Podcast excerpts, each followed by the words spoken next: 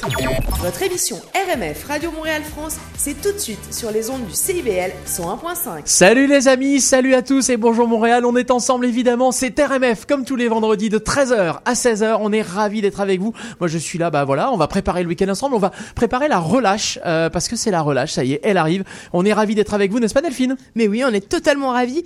Euh, comme toutes les semaines, vous nous faites un grand plaisir d'être de plus en plus nombreux et ça, ça nous ravit. Aujourd'hui dans notre émission RMF, eh bien, on va recevoir dans notre chronique business Emmanuel de Gouvelot, le fondateur d'Échappe-toi, Escape Game Inc., euh, le Ah. fondateur du plus grand jeu d'évasion euh, géant créé spécialement pour le festival d'art souterrain euh, qui commence demain à Eh ben, 20h. et canon. on a hâte. Oui. Et dis donc, euh, comme c'est bientôt la relâche, et même maintenant en fait, là ça commence. On hein, déclare voilà. la relâche Oui, dé- Moi je déclare. Moi, je me Moi, sens je super ça relâché de toute façon, ça relâché tombe super bien.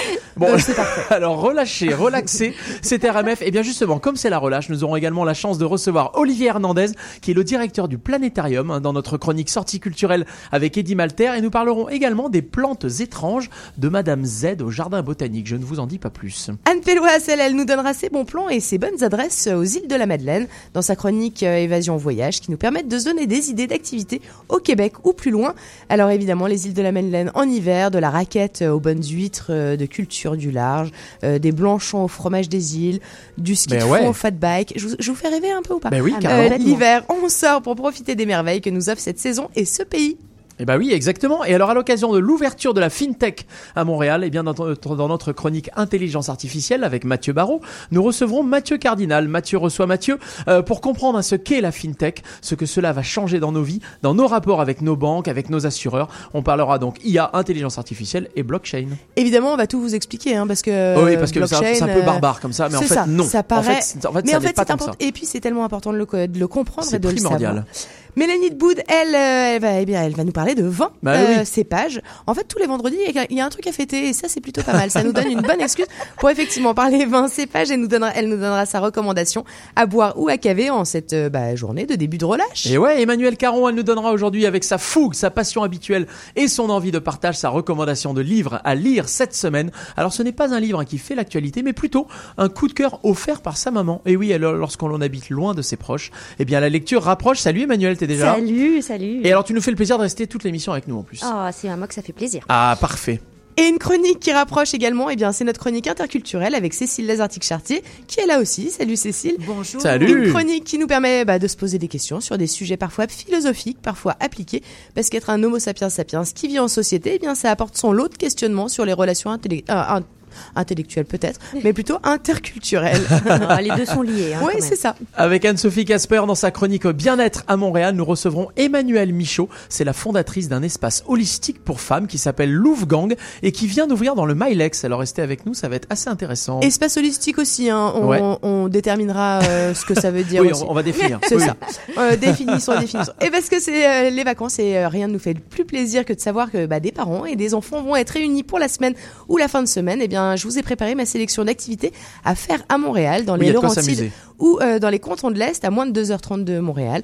Alors évidemment, il faut une voiture ou pas d'ailleurs, parce qu'il y a quand même pas mal de services de navette. Faire Je du- vous donne stop, euh, nos adresses pour du patin dans la forêt perdue, euh, chien de traîneau, glissade Ouais. sur tube. Comment ça Parc perdu Oméga. Comment ça perdu? Oui, perdu, Perdu, perdu, du patin La perdu. Patin perdu, les perdu. patins qui sont perdus. C'est ça. Tu, tu peux y rester. C'est la euh, forêt non, qui est perdue.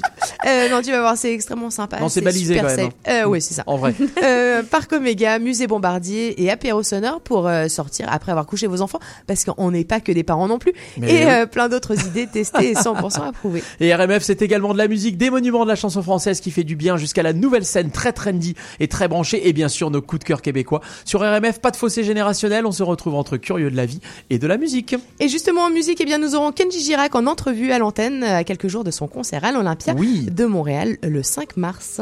Mais oui, Et on a deux concours en ce moment. mais bien sûr, sur nos pages Facebook, euh, sur nos pages Facebook et Instagram, un concours pour aller voir donc Kenji Girac justement, et un concours pour passer un moment totalement privilégié de lecture avec Jane Birkin au Théâtre Outremont dans le cadre du FIL, le Festival international de littérature. Euh, pour jouer, c'est très très simple. Vous allez sur notre page Facebook ou euh, sur notre page Instagram RMF Radio Montréal France. Et hop. Et vous pouvez aller jouer, c'est très simple, hein, il suffit de taguer. Vous savez, on est en 2020, on fait des trucs un peu bizarres sur Ah, les réseaux ça. sociaux, sur des murs un peu curieux. Mais voilà, c'est comme ça, Mais c'est la allez-y, vie. euh, je précise que le concours de Jane Birkin se finit ce soir hein, quand même. Oui. Donc euh, traînez Ah pas bah, il trop faut puisque jouer, c'est le 1er euh, mars. euh, c'est ça, donc, c'est euh, hein, maintenant. voilà, exactement. RMF c'est bien sûr de la musique, nos coups de cœur québécois, la nouvelle scène française jusqu'à bah, jusqu'à maintenant, hein, jusqu'à tout, tout voilà, on, on, on va de on va de quoi? On va de 60 à 2010 2020 à peu près. Mais hein? c'est ça. Ouais, Même c'est pre- ça. presque de 2021. Tu vas jusqu'à Ah, 2021. Ouais, bon. Ah, bref, en on va chanter, on va danser évidemment avec Étienne Dao, avec Trust, avec Gaëtan Roussel, avec Jean-Jacques Goldman, avec le dernier titre de Vanessa Paradis, avec The Pirouette par exemple. Et tout de suite, eh bien c'est euh, bah, c'est une nouveauté, c'est Madame Monsieur avec Jérémy Frérot. Ça s'appelle Comme un voleur. RMF, c'est parti. Nouveauté, RMF, la radio des nouveautés.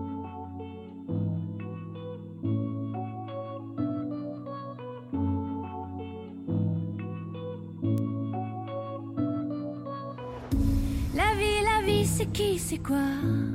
Dis mais qu'est-ce qu'on fout là? Comme par magie, magie, on a décidé pour nous, c'est comme ça. Deux bras, deux jambes, un cerveau qui marche et qui crève, et rêve et blesse, des mains qui brisent et qui caressent, une paire de seins, une paire de fesses. La vie, la vie, je te dis, c'est mieux quand c'est sombre et lumineux. Quand on n'écrit pas les règles du jeu, on se démerde, on triche un peu.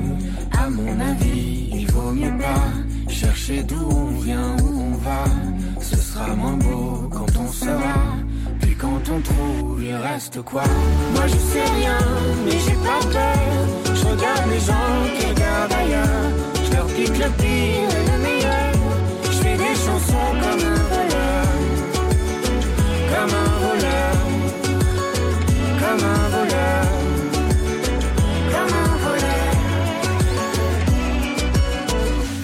La vie, la vie, c'est con parfois. Quand sans raison, sans blabla, ça prend ce qu'on aime et nous laisse là, avec nos questions sur les bras. Mais d'où ça vient, ces coups du sort. C'est quoi ces bails avec la mort? On pourrait peut-être se mettre d'accord. C'est toi qui restes et moi qui sors. La vie, la vie, c'est trop bizarre. C'est la plus chelou des histoires. Pensée par se permet tout À mon avis, faut pas lutter Quand c'est pas toi qui jette les dés Ce serait moins beau si on savait y aurait plus grand chose à rêver. Moi je sais rien, mais j'ai pas peur. Je regarde les gens qui regardent ailleurs. Je leur pique le pire et le meilleur. Je fais des chansons comme un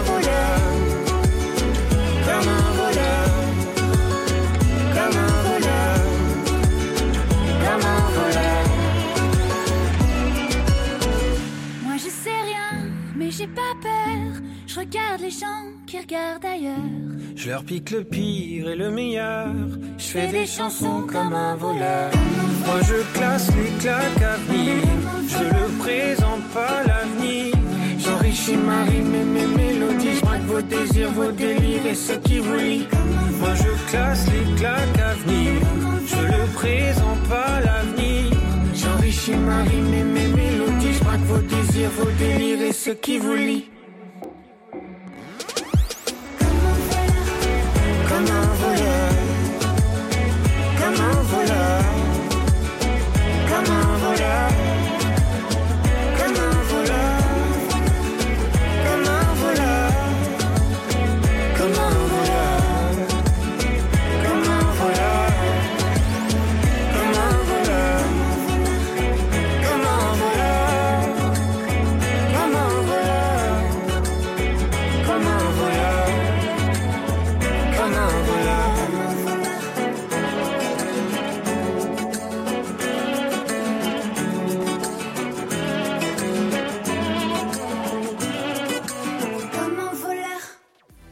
RMF.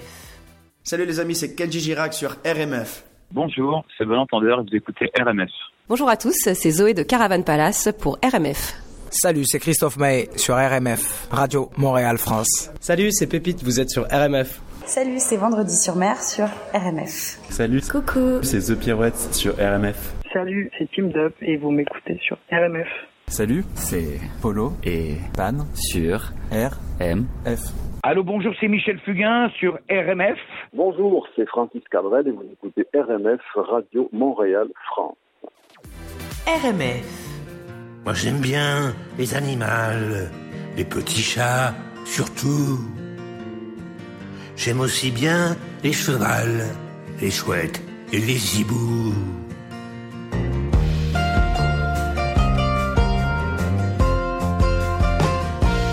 Passion depuis peu pour les beaux phénix. J'en connais un parmi eux, il est fantastique. Autrefois, on l'appelait Renaud le renard. Mais depuis qu'il boit du lait, il est bien plus hélas. J'aimerais bien lui parler de ma tortue Qui fait rien qu'à éburner et qui est un peu myope. Moi j'aime bien les animaux, les petits chats surtout. J'aime aussi bien les chevals, les chouettes et les hiboux.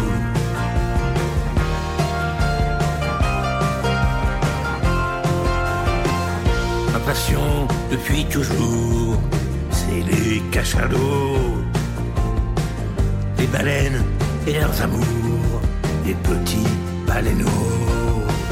J'adore aussi les dauphins et puis les narvals ou les narvaux, même si ça craint, ça m'est bien égal. J'aime beaucoup les rapaces, les éperviers, les aigles, les colombes et les limaces.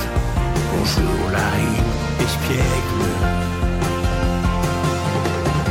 Moi j'aime bien les animaux, les petits chats surtout. J'aime aussi bien les chevals, les chouettes et les hiboux.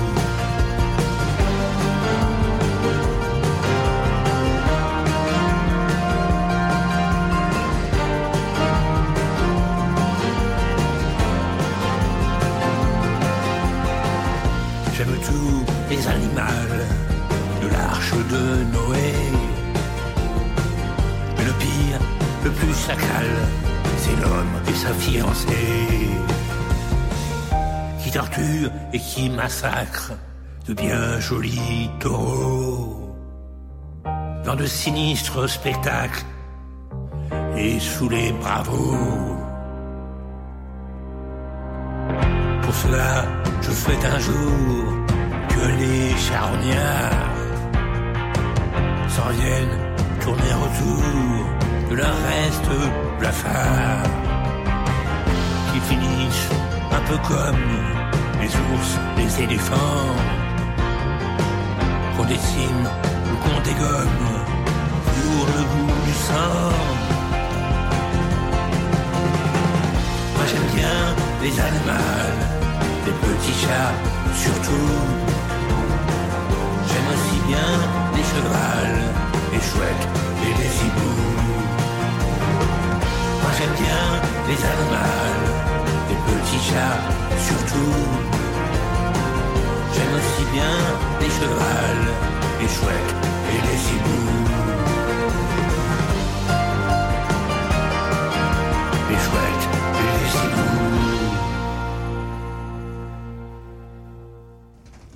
Renault, bien sûr, à l'instant. Les animaux sur RMF, c'est ce qu'on vient d'écouter. RMF, il est 13h13. Moi, je trouve qu'une une émission qui démarre avec une petite faute d'orthographe, une petite. bah, euh, c'est toi- ça, c'est- t'appelles ça une petite faute relâche, Emmanuel écoute, Caron, euh, euh, professeur agrégé. euh, euh, les animaux, ça, ça, ça fait pas mal aux oreilles. c'est les bien. animaux. Non, mais C'est tu ça, imagines un cheval, euh, des chevals, hein, Ouais, euh, c'est un ça. animal, Ah, des animaux. hein, hein. Alors justement, c'est- ce sont des règles, tout ça. Et on va en parler justement des règles avec, bah, avec Anne-Cécile. Anne-Cécile. Anne-Cécile. Avec Anne-Cécile. Ah, nous avons une nouvelle chroniqueuse Non, aujourd'hui. Non, pas du tout avec Anne-Cécile, avec Cécile Lazartic-Chartier. Je ne sais pas pourquoi j'ai dit Anne-Cécile. C'est parce qu'il y a Anne, il y a Anne-Sophie, il y a Cécile, du coup t'as Oui, fait un bon, mélange de tout quand ça. même, euh, avec euh, Cécile Lazartic-Chartier, où euh, chaque semaine, eh bien, nous apprenons, euh, hum, nous apprenons en fait à parler interculturalité et à mieux nous comprendre. Question d'ici. C'est Salut. Salut. Salut Bonjour, Cécile. Salut Anne-Cécile. Non, Cécile. C'est bien. Aujourd'hui, on va parler de hum, l'application de la règle, parce qu'en interculturel, c'est hyper important. Ça fait partie des jalons euh, sur lesquels on, on se positionne. Au sens moral, une règle, c'est un principe de vie en société pour mieux coexister. Les règles de politesse, par exemple, qui sont souvent implicites et orales. Puis il y a les règles juridiques, qui sont, elles, écrites, mais qui peuvent être interprétées. La règle de grammaire s'applique d'une façon euh, très euh, psychorigide parfois. Je vois pas ce que tu veux dire. Les règles de mathématiques Ou pas, d'ailleurs. La Tout règle dépend. du jeu s'applique. Et en management, les règles métiers, c'est-à-dire le business rules en anglais, sont des règles très élaborées qui permettent de contraindre, contrôler et influencer la façon dont on, on fait le management. C'est la règle en fait, c'est la vision du monde. C'est une application de la règle dans son essence. En fait, comment on applique la règle? En interculturel, on parle de l'application de la règle comme allant de très strict à contextuel. J'explique. Cette dimension indique l'importance que l'on accorde au respect des règles et des procédures dans un contexte, en l'occurrence euh, professionnel. Faut-il les appliquer à la lettre, de manière systématique, presque aveugle, dirais-je, ou en intelligence situationnelle, selon les besoins, les personnes, l'exigence du moment? Au Canada, on pourrait dire que les règles sont suivies scrupuleusement.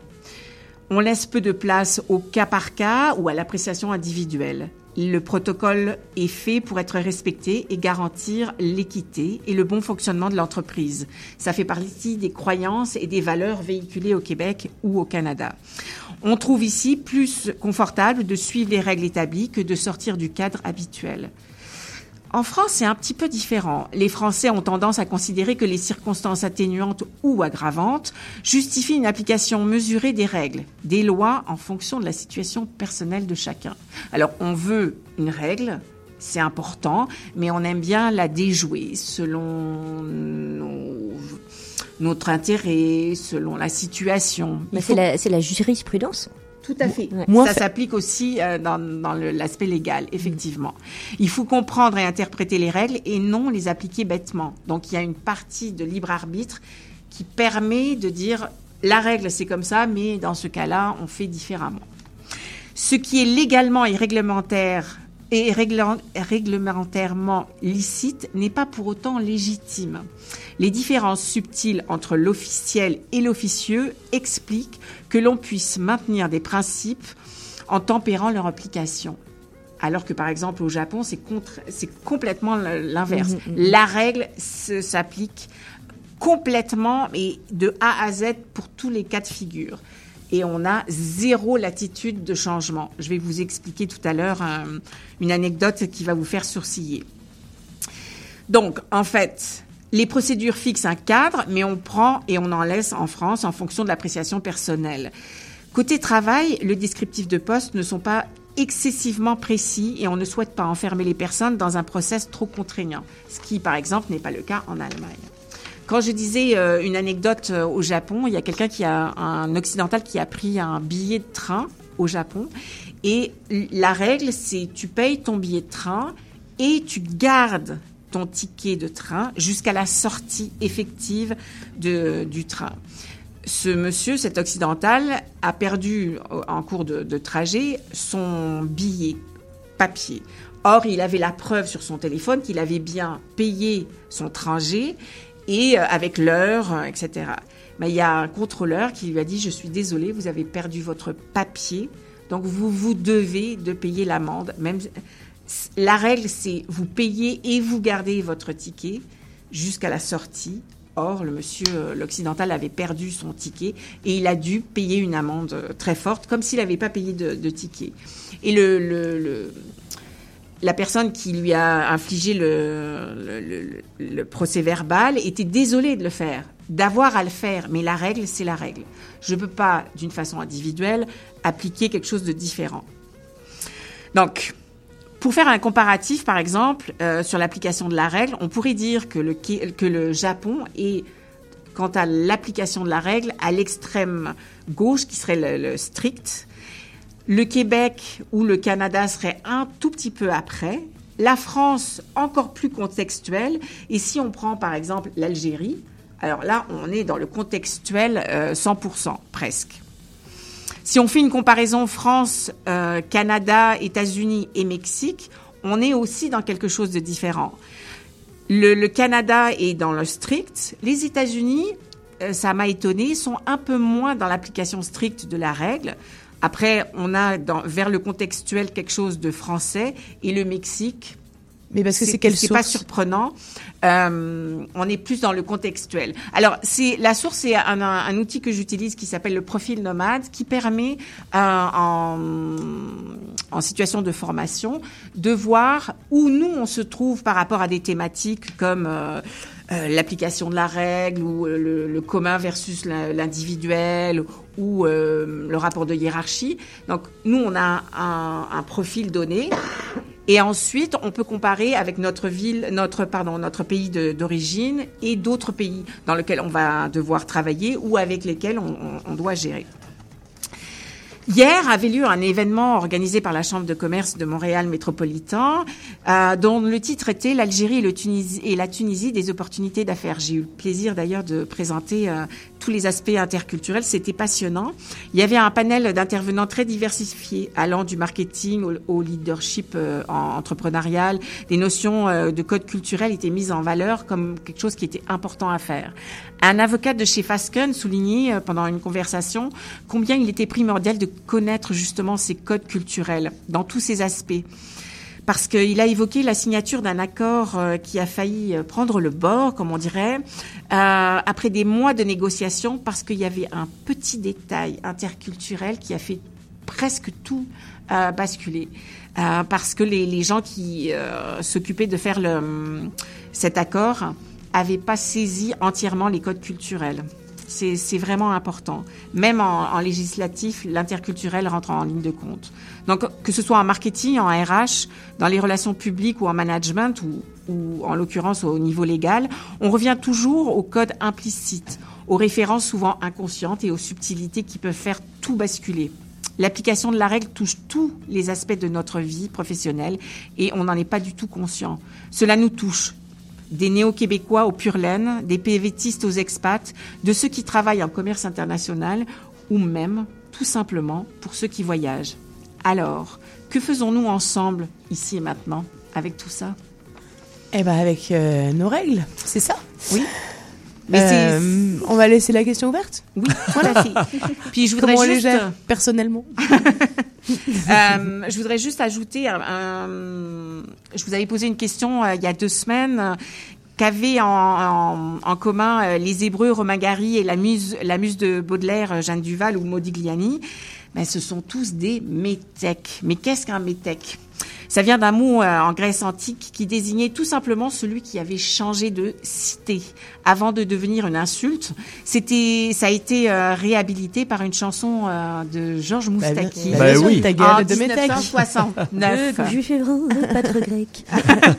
Tout à fait. Le métèque, c'est l'étranger, celui qui sait qu'il est de passage, celui qu'on ne peut enfermer dans un seul lieu ou à une seule identité, qui intrigue et effraie parfois, celui dont l'identité est mouvante et dont l'exil procure une certaine liberté.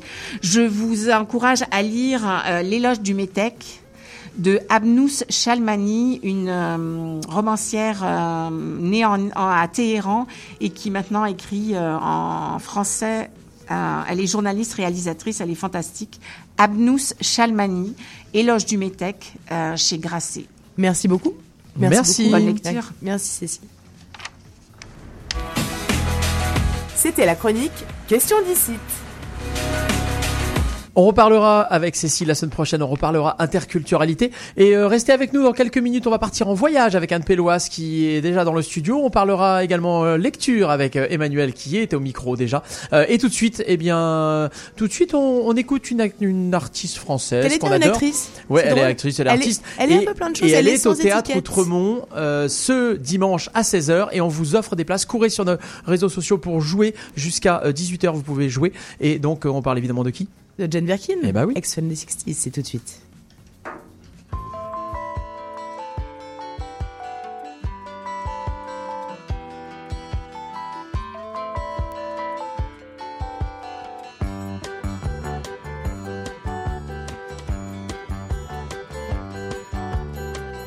Ex-fan des 60s, petite baby doll. Comme tu dansais bien le rock roll. Ex-fan des 60s, où sont tes années folles? Que sont devenues toutes tes idoles?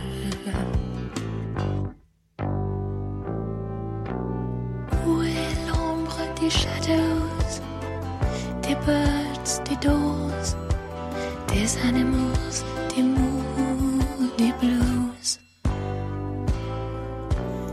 Séparés, McCartney, George Harrison, et Ringo Starr John Lennon.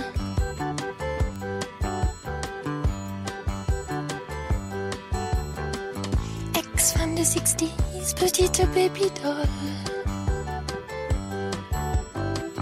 Comme tu dansais bien le rock and roll?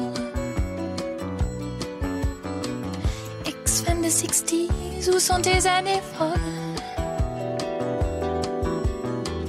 Que sont devenues toutes tes idoles?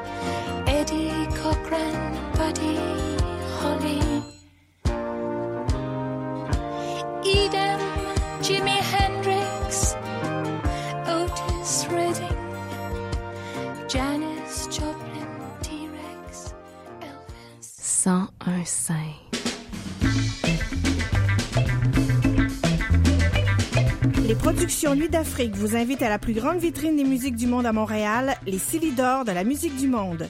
Venez découvrir 36 groupes tous les mardis et mercredis au Club Balatou jusqu'au 16 avril. Participez au concert vitrine gratuit et votez pour vos artistes coup de cœur. La 14e édition des Silidor de la musique du monde à découvrir sur silidor.com, Facebook et Instagram. À la maternelle 4 ans, les petits succès préparent les grands. Pour Zoé, c'est retrouver elle-même son casier. Sans l'aide de Madame Léa. Pour Luca, c'est réussir à dire cadeau plutôt que gâteau, avec l'aide de son enseignante ou une spécialiste. Et pour Félix, c'est construire le plus haut château. Et non, c'est un chien roulette. Et s'exprimer avec fierté. À la maternelle 4 ans, les enfants développent leur plein potentiel tout en s'amusant. Informez-vous au québec.ca barre oblique 4 ans. Un message du gouvernement du Québec. Tous les jeudis de 9h à 11h, en rediffusion le samedi de 7h à 9h, Monsieur Bull et compagnie.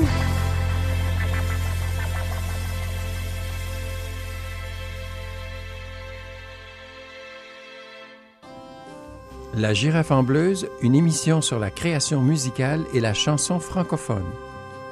Le samedi, 9h, à CIBL 101,5, animé par Jean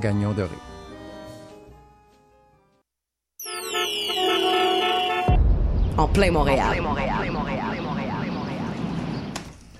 En plein Montréal, c'était RMF évidemment au CIBL comme tous les vendredis de 13h à 16h. On est ravis d'être avec vous. Je suis Julien Cardon. Et je suis Delphine Bénet et on vous accompagne tous les vendredis Oui. sur le 101.5. Euh, c'est un vrai plaisir. C'est un plaisir retrouver. et c'est le plaisir également de vous diffuser un instant kitsch. Oui, Emmanuel, qu'est-ce qui se passe? Et l'instant kitsch aujourd'hui. Alors euh, là, j'avoue que c'est moi qui l'ai choisi. J'ai oui, une qu'est-ce qui demande se passe? spéciale. Ah, Mais vous avez En le droit. fait, il s'agit de Plastique Bertrand. Oh, c'est j'aime vraiment ça. extrêmement kitsch. D'accord. Et euh, c'est ça plane pour moi. Pourquoi? Euh, Quand j'étais petite, je l'appelais Saplane Bora. Voilà. Ok. Et chacun ses chacun ses goûts. Et euh, c'est un petit hommage à ma maman qui va avoir un anniversaire très bientôt. Oh. Eh ben écoute, ça nous fait Eh ben, plaisir. on écoute ça. C'est Plastique Bertrand et c'est sa peine pour moi. L'instant kitsch vintage.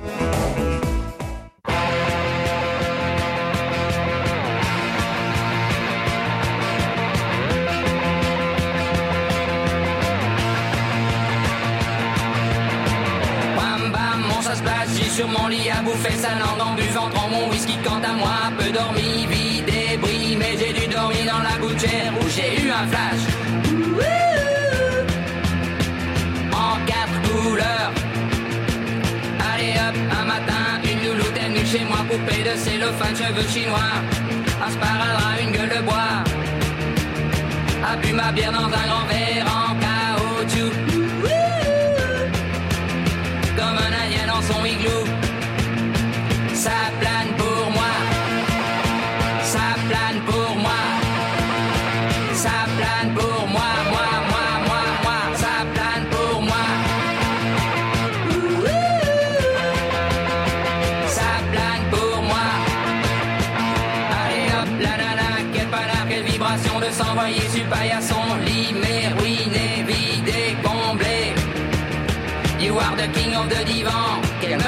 me dit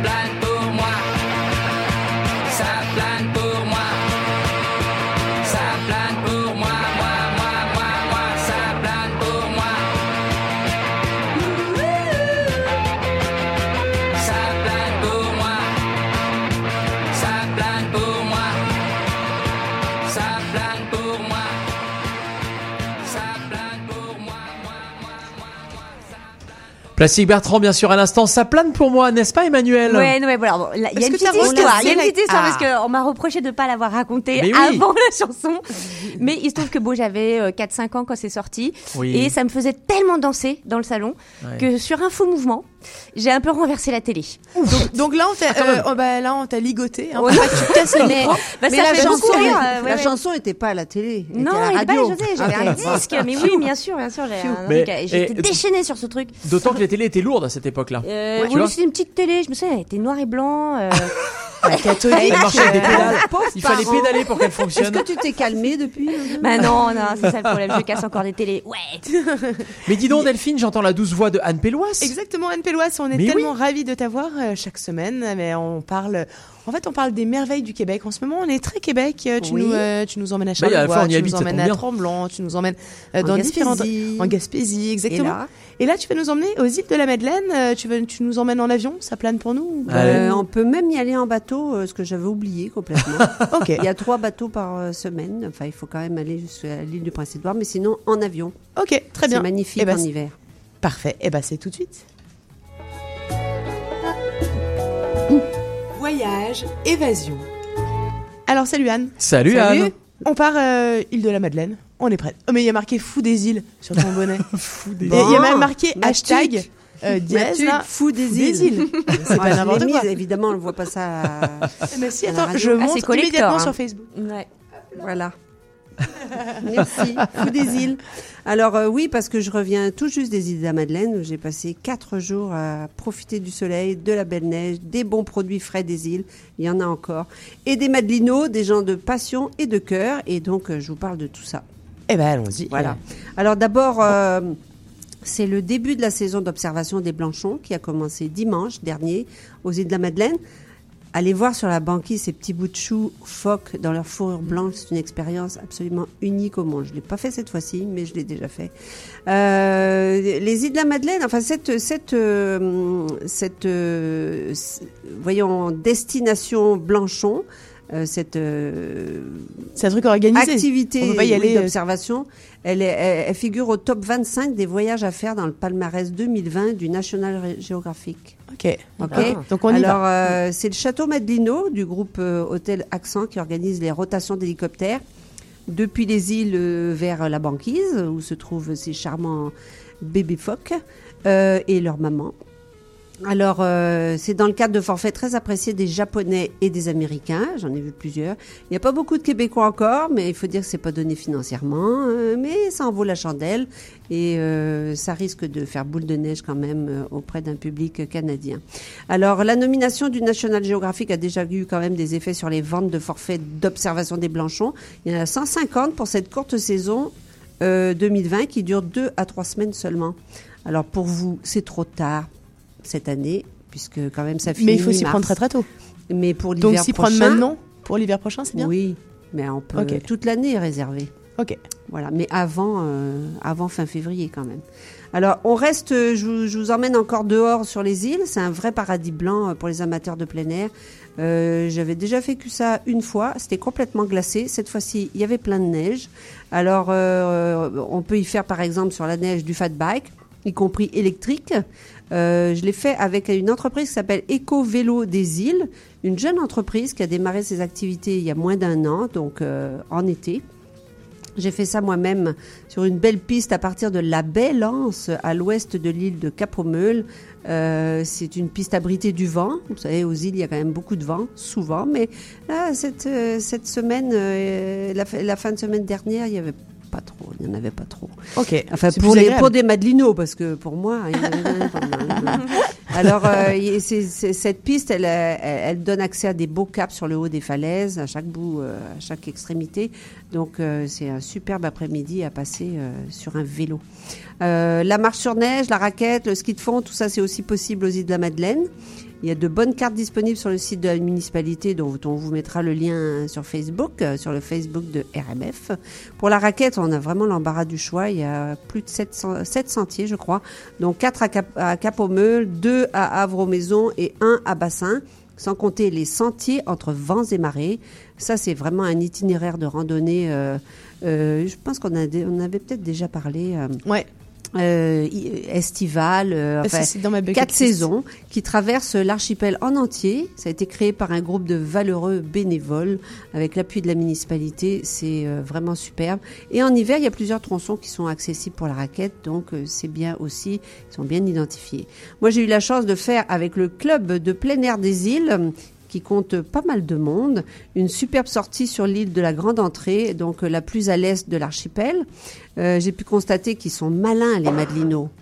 Ils sont très malins. Leur sentier, parce qu'il y a quand même beaucoup d'endroits aux îles où il n'y a pas d'arbres. hein. Mais leur sentier alterne justement entre de longues parties à l'abri du vent, dans des forêts qui sont, qui sont vraiment belles. Euh, où c'est des arbres abougris, mais on est quand même bien protégé du vent. ou c'est vraiment des très belles forêts, comme euh, sur la, euh, près de la butte du vent, il y a une très belle forêt d'arbres matures. Et d'autres qui sont sur le haut des caps et des falaises. Alors on peut sortir pour profiter de la vue. C'est absolument magnifique. Prendre des photos et retourner sur le sentier euh, Ok. à l'abri du vent. Euh, en faisant cette rando, j'ai découvert que la neige pouvait être brune. Figurez-vous. Ça veut dire quoi, ça? Et Elle même est plutôt mélangée. couleur sable. Mais elle est mélangée Ah bon? avec du sable? C'est curieux comme phénomène, mais de fait, euh, sur les hauteurs de la Bluff, c'est un cap de grande entrée, nous marchions sur une neige complètement brune parce que le, sable revole de la plage sur le haut des falaises en recouvrant, en recouvrant la neige. Bah oui. On essaiera de mettre une photo, j'en ai pris quelques-unes, c'est quand même vraiment particulier de faire Et- de la raquette sur du Mais du sable. coup, quand il y a du quand il y a du vent, ça te fait un peeling le le, le, sa- le sable? Moi, le sable était sous mes pas. Ok. Alors, deux autres superbes endroits. Vous pouvez faire un spa euh, un spa gratos. Donc, Oui. en fait, c'est un peu. En fait, t'étais au Sahara. T'étais Ouais, pas ça. Madeleine. Au Sahara, au Sahara euh, Madelino. Euh, donc euh, il y a deux autres superbes endroits pour faire de la raquette. La butte du vent à Capomel d'abord, avec un parcours euh, qui est surtout en zone ouverte parce qu'on monte puis là il n'y a plus vraiment d'arbres. Donc euh, quand le vent, il faut la faire, c'est mieux de le faire quand le vent n'est pas trop présent. Mais alors on a une vue sur euh, toute l'île quand il fait beau, c'est Incroyable.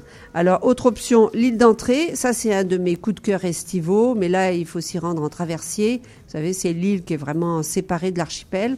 Euh, il n'est pas toujours, euh, et ce traversier n'est pas toujours en opération durant la saison froide à cause des glaces, ce qui a été mon cas. Ok. Il y a eu deux jours, un peu plus de deux jours sans traversier. Donc, euh, ben, bye bye pour retourner Mais que les d'entrée, gens, mais... mais, c'est-à-dire que les gens euh, se- s'organisent. Euh, ok. Euh, ben, il y, a, il y a un hélicoptère qui, au bout d'une journée, euh, va faire des transferts quand même. D'accord. Donc, si vous avez la chance d'y aller une journée en hiver, c'est c'est vraiment magique, aussi magique que l'été. Monter au sommet de Big Hill, qui est le, le sommet de, de, du- de l'île, et puis marcher ensuite dans les pâturages enneigés jusqu'au bord des côtes. euh, c'est très beau, mais ce sera pour, pour une autre fois pour moi.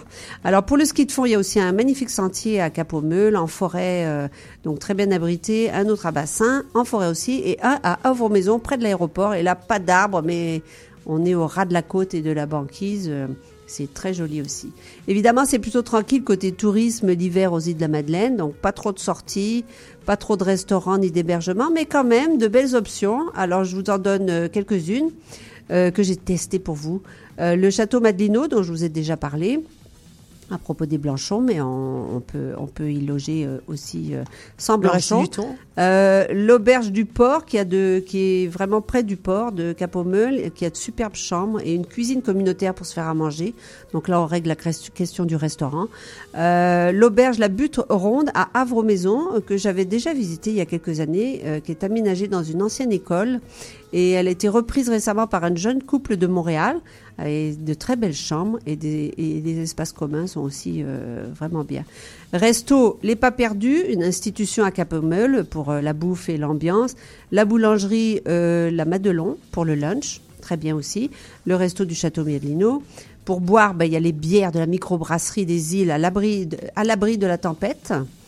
Très beau nom, n'est-ce Ok, pas? bah oui. Et puis, qu'est-ce qu'on peut rapporter des îles, comme moi? Bah du, euh, du fromage. Alors, du fromage, parce que la fromagerie du pied vent huîtres, évidemment. et son économie... Je sais pas si tu- vraiment, tu- mais... Mais les huîtres, tu fais ça, toi Mais les huîtres, tu peux- parce que j'en ai, j'en ai mangé des huîtres. Attends. Je les trouve. Ok. Eh ben, elle tape Pas en plein folle, dans le excuse-moi. mille. Attends, Tu sais excuse-moi, excuse-moi. c'est correct. J'ai posé la question et il fallait bien avoir la réponse. Donc euh, oui, la fromagerie du Pied de Vent et son économusée du, fo- du fromage sont ouverts à l'année à Havre-Maison. Des huîtres. Mais On peut ramener euh, les huîtres trésors du large, un vrai délice. Elles sont produites en aquaculture durable en haute mer par Culture du large, euh, euh, qui a pignon sur rue, dans- avec un beau centre d'interprétation qui est lui aussi ouvert à l'année au port de Havre-Maison. Les huîtres sont charnues, assez salées. Euh, moi, j'aime beaucoup les huîtres. Celle- Celle-ci, c'est vraiment Moi aussi, parmi j'ai- mes préférées. Moi aussi, j'adore les huîtres et effectivement, elles sont super bonnes. Alors pour le tra- transport, on l'a dit euh, au tout début, euh, pour aller aux îles de la Madeleine l'hiver, il y a l'avion, Air Canada ou Pascan Aviation, euh, ou en traversée avec la CTMA avec trois arrivées par semaine en hiver, donc c'est quand même pas mal. Mais il faut quand même aller en voiture, je crois, jusqu'à Souris euh, sur l'île du Prince-Édouard. Et surtout, surtout, n'oubliez pas, si vous allez là-bas, de profiter des levées de soleil assez tardifs à l'heure des îles de la Madeleine. C'est vers 7h, 7h15, donc euh, c'est bien. Et en ce moment, du moins. Et comme des couchers de soleil qui sont vraiment extraordinaires l'hiver aux îles, côté ouest. Ok. Et ben, on y va pour, euh, pour le coucher de soleil, les huîtres, les blanchons, le, euh, le fat totale. bike, la, La ta- totale. la totale, c'est ça. Alors, c'est vraiment, pensez-y pour euh, l'hiver prochain. Mais oui, c'est ça. Et puis c'est important, ça, un- ça fait un peu euh, partie des destinations où chaque année tu te dis ah non il faut que j'y aille cette année et, si tu- et tu t'y prends au mauvais moment. C'est-à-dire que c'est maintenant en fait, maintenant pour l'année prochaine. Oui, ou maintenant, euh, je veux dire, l'hiver est pas fini. Hein Non, c'est Bon. vrai. Alors, Oui, mais tout, enfin, tout le mois de mars, euh, même avril. euh, C'est vrai. Anne, si, il est fini. Si, il est fini, Non, l'hiver. Si, pas je fini, t'en prie, regardez. je t'en prie. Non, non, non, il n'est pas fini. Tant mieux. Merci beaucoup Anne. C'était Voyage Évasion. Génial, on a encore euh, envie de partir un petit peu là-bas. Voilà, merci beaucoup Anne. On reparlera voyage la semaine prochaine. Euh, une artiste qui cartonne en France évidemment, mais partout et ici également. Elle est venue déjà en concert. Elle est venue plusieurs fois. On l'adore. C'est Angèle, Delphine. Mais oui, et c'est ta reine Ça s'appelle Ta reine, ça cartonne. On écoute ça tout de suite sur RMF. Ça cartonne en France et c'est à Montréal sur RMF. Si seulement elle savait comment, comment tu la regardais, elle serait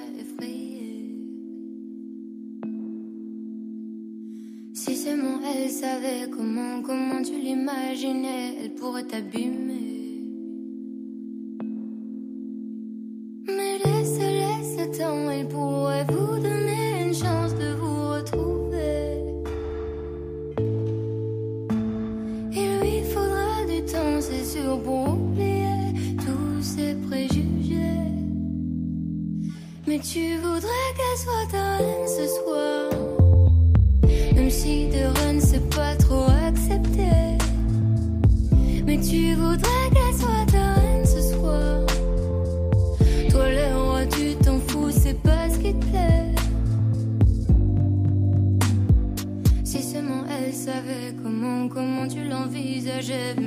Même si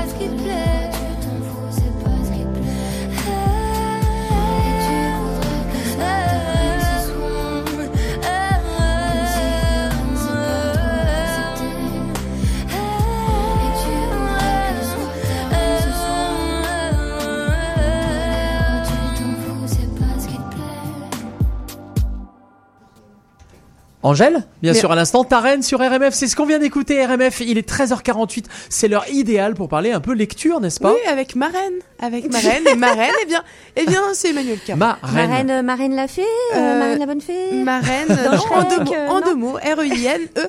En fait, t'es ma reine parce que tu nous parles littérature. Il n'y a pas beaucoup de gens qui parlent littérature en ayant lu réellement les livres. Oui, et comme tu le fais, avec, avec Et- envie, avec, euh, voilà, Avec envie, de partage, etc. Oui, Mais il n'y a pas grand monde on qui parle de littérature de toute façon. Oh alors, non, alors si, si, c'est quand même, tellement si. essentiel. Mais oui, mais Et oui, si on c'est une passait- vraie nourriture. Et si on passait moins de temps euh, sur nos téléphones, par exemple, on À aurait plus de temps. des, idées, des stories débiles, Euh, comme c'est tu ça. dis. Mais Oui, on aurait plus de temps ça. pour lire et lire, eh bien, c'est s'évader, c'est Mm. voyager et c'est aussi se rapprocher. Et aujourd'hui, je crois que tu vas nous faire une chronique. Oui, je fais une, je fais une spéciale dédicace. euh, Ok. On lit partout ou au lit?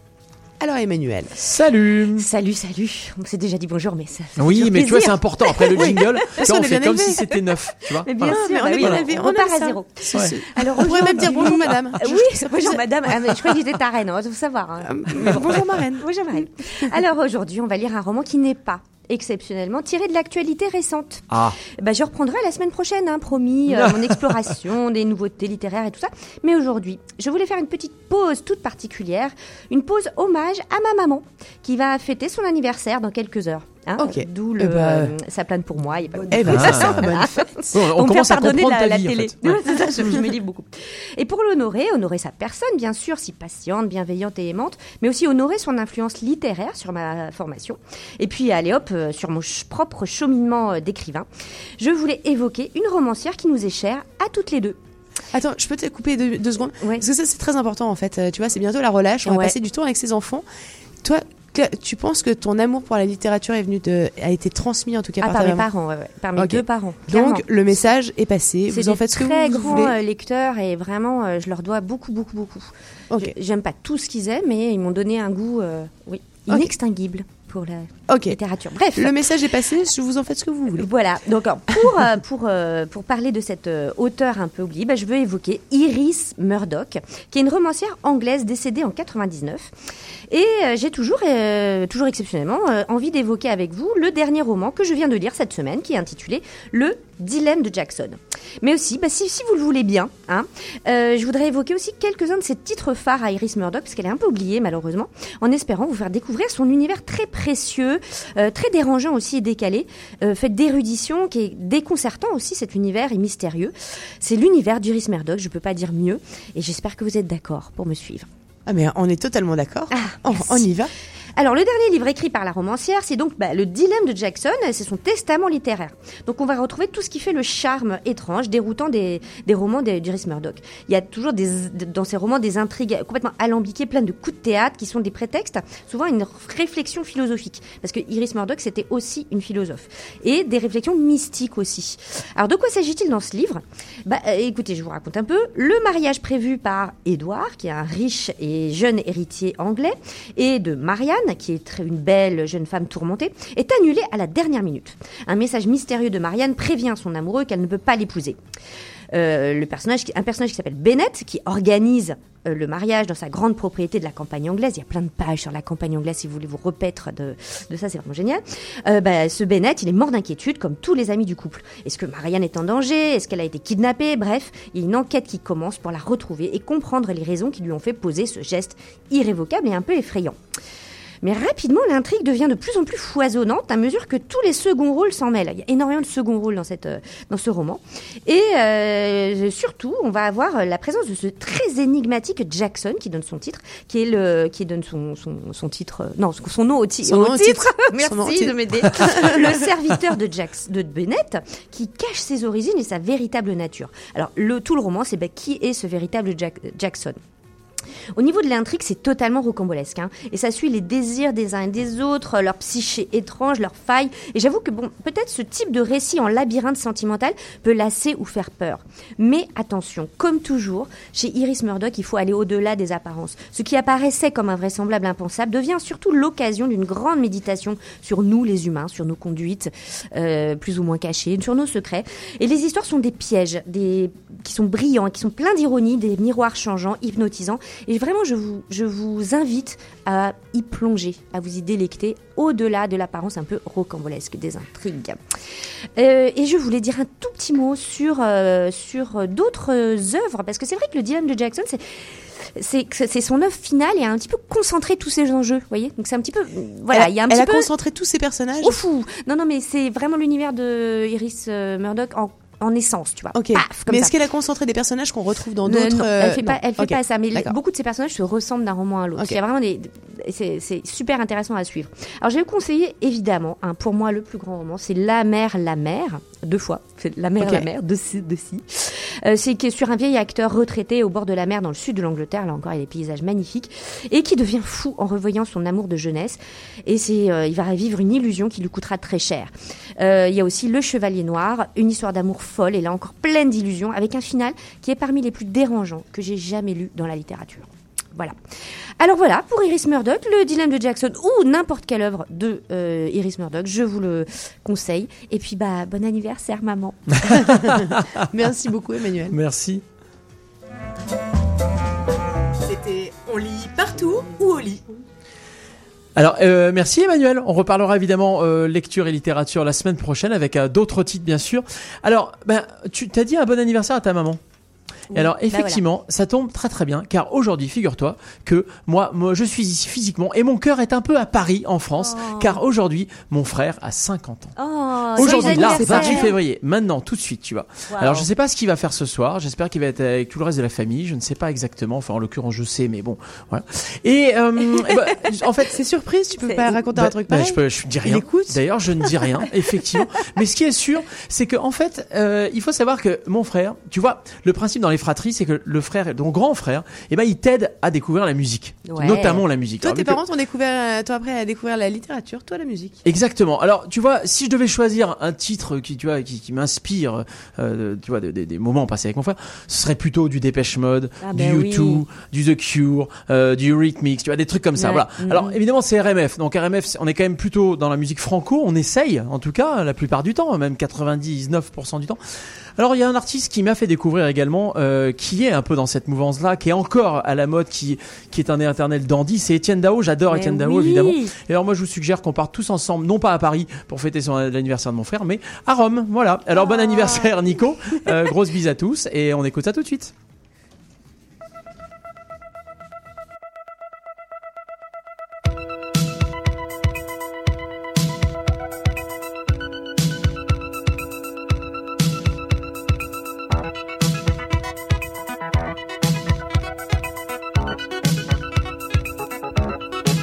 À Rome,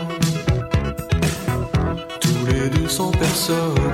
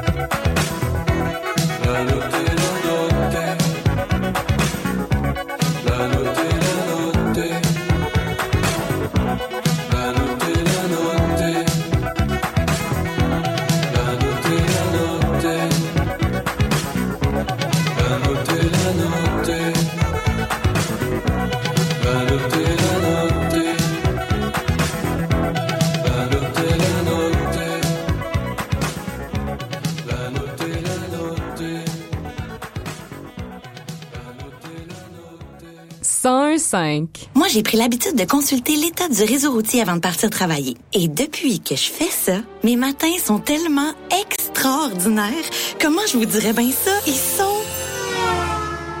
Ben, mes matins ont pas complètement changé. Il y a encore du trafic. Sauf que je reste pris dedans moins longtemps. A pas de solution magique, mais pour mieux vous déplacer, il n'y a rien comme planifier. Découvrez de vrais outils pratiques pour vous aider à québec.ca barre oblique Mobilité Montréal. Un message du gouvernement du Québec et de ses partenaires. Fièrement indépendante. L'instant branchouille, c'est tout de suite sur RMF. Le silence a disparu. Ça me fait aussi peur que le vacarme. Aussi loin que je me souvienne, je me souviens plus. Aussi loin que je me souvienne, je me souviens plus. Je t'attends sur le coin d'une rue.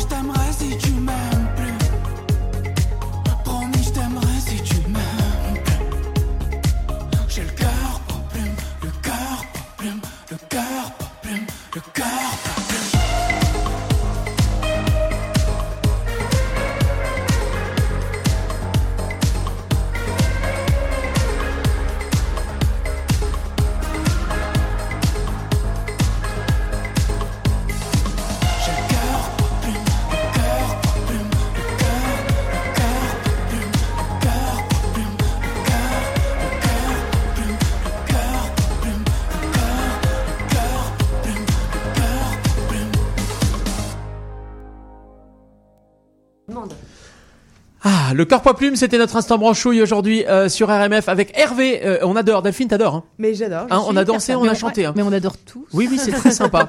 Exactement. Il y a autre chose qu'on adore également vers 14h le vendredi. C'est se faire du bien. Ben exactement. Et oui. se faire du bien. Non, ça on aime, bien. on aime un peu toujours, mais Ah euh, oui. se faire du bien, eh bien c'est la chronique bien-être et c'est la chronique bien-être avec euh, Anne-Sophie Casper. Anne-Sophie Casper, chaque semaine, eh bien tu nous fais découvrir euh, des euh, Des gens, des livres, des choses. exactement des choses à faire, Des à faire, trucs. à voir, à à, bah, À expérimenter. Ouais, c'est Mhm. ça, à s'auto-faire. Oui, tout à fait. Mais oui, hein, l'automassage, ça va bien. L'automassage, la calinothérapie, oui, oui. C'est ça. Chaque, chaque semaine, on y va avec la Eh ben, on en calinothérapie. parle alors. Et on en parle tout de suite. Bien avec soi-même, bien ensemble. Alors Anne-Sophie, de quoi on parle et aujourd'hui tu es venue accompagner Oui, bonjour Delphine, bonjour Julien, bonjour Salut. à tous. Ben, Aujourd'hui, j'ai la joie de recevoir une invitée de choix puisqu'il s'agit d'Emmanuelle Michaud, une passionnée d'entrepreneuriat et de bien-être qui a fondé Louvgang. Bonjour Emmanuelle. Bonjour. Alors pour éclairer nos auditeurs, bah, tu es la fondatrice d'un un nouvel espace holistique en fait dédié aux femmes à Montréal. Est-ce que tu peux nous raconter un petit peu d'où est partie cette idée de créer Louvre Gang Et, et alors moi je veux bien aussi que tu nous dises euh, ce que Oui, c'est qu'un espace holistique. le, le côté dictionnaire, Voilà, espace voilà. holistique. Le petit Larousse. Qu'est-ce Avec un H. Avec un H. Avec un H, oui. Euh, holistique, c'est l'idée d'approcher le bien-être euh, d'un point de vue global. euh, souvent, par exemple, donc ça va- mon espace est est un centre multidisciplinaire, donc Mhm. avec du yoga, de la massothérapie, un espace de coworking et un salon de thé. Euh, puis l'idée, c'est vraiment d'a- d'approcher globalement, puisque tout le monde peut rentrer, par exemple, dans le yoga par par un objectif différent. Moi, je veux euh, calmer mon mental. Ok, moi, je veux travailler sur mes abdos. Chacun a vraiment une approche personnelle. Et l'idée avec l'holistique c'est vraiment d'avoir une approche globale puisqu'on commence le yoga puis après on va peut-être s'attacher à sa santé ou vice versa à ce qu'on mange à faire un peu plus attention parce que le bien-être c'est quelque chose de global. Euh, Oui, on prend l'être dans sa globalité. quoi. On va pas exactement. prendre- ça c'était vraiment mon approche parce que je voulais vraiment apporter être utile être hyper accessible à toutes les femmes qui aujourd'hui euh, sont stressées ou ont peu de temps pour elles ont pas beaucoup de temps pour se reconnecter à elles-mêmes. Tu sais les burn-out il y en a énormément. Euh, il y a beaucoup de maladies qui se développent aussi en ce moment donc l'idée c'était vraiment euh, d'être une solution euh, pour toutes les femmes euh, à Montréal parce que oui, c'est exclusivement pour femmes et toute personne qui s'identifie au genre féminin. Puis c'est un peu une première à Montréal et ce qui est fou en 2020 euh, de se dire que finalement il n'y avait pas d'espace comme ça avant. Mais alors, elle est partie d'où cette idée? Je sais plus. Bon, de, de- toi, non, loin, non, moi, elle est parce partie que. Mon, mon petit doigt me dit qu'elle est partie quand même de très très loin. Non, non, non. Initialement, euh, c'était bah, pas Montréal. Initialement, euh, je suis prof de yoga, je suis massothérapeute. J'ai Mhm. beaucoup voyagé en Asie euh, ces derniers mois, notamment en Inde. Et puis, c'est sûr que ça m'a fait un peu. euh, J'avais besoin de courage, je crois. J'avais envie d'entreprendre depuis très longtemps. J'ai un peu cette passion d'entrepreneuriat. Je suis arrivée à Montréal il y a cinq ans et cette ville me passionne. Il y a une fibre aussi pour l'entrepreneuriat qui est très forte. Euh, beaucoup de gens qui, qui partent de zéro, qui font plein de choses. Il y a aussi, on t'encourage aussi très fort à Montréal. Il y a beaucoup d'organismes qui te soutiennent aussi euh, et beaucoup de femmes entrepreneurs. Il faut savoir que la plupart des, des entrepreneurs à Montréal ou au Québec sont des femmes. Euh, donc il y, a, vraiment quelque chose de fort ici.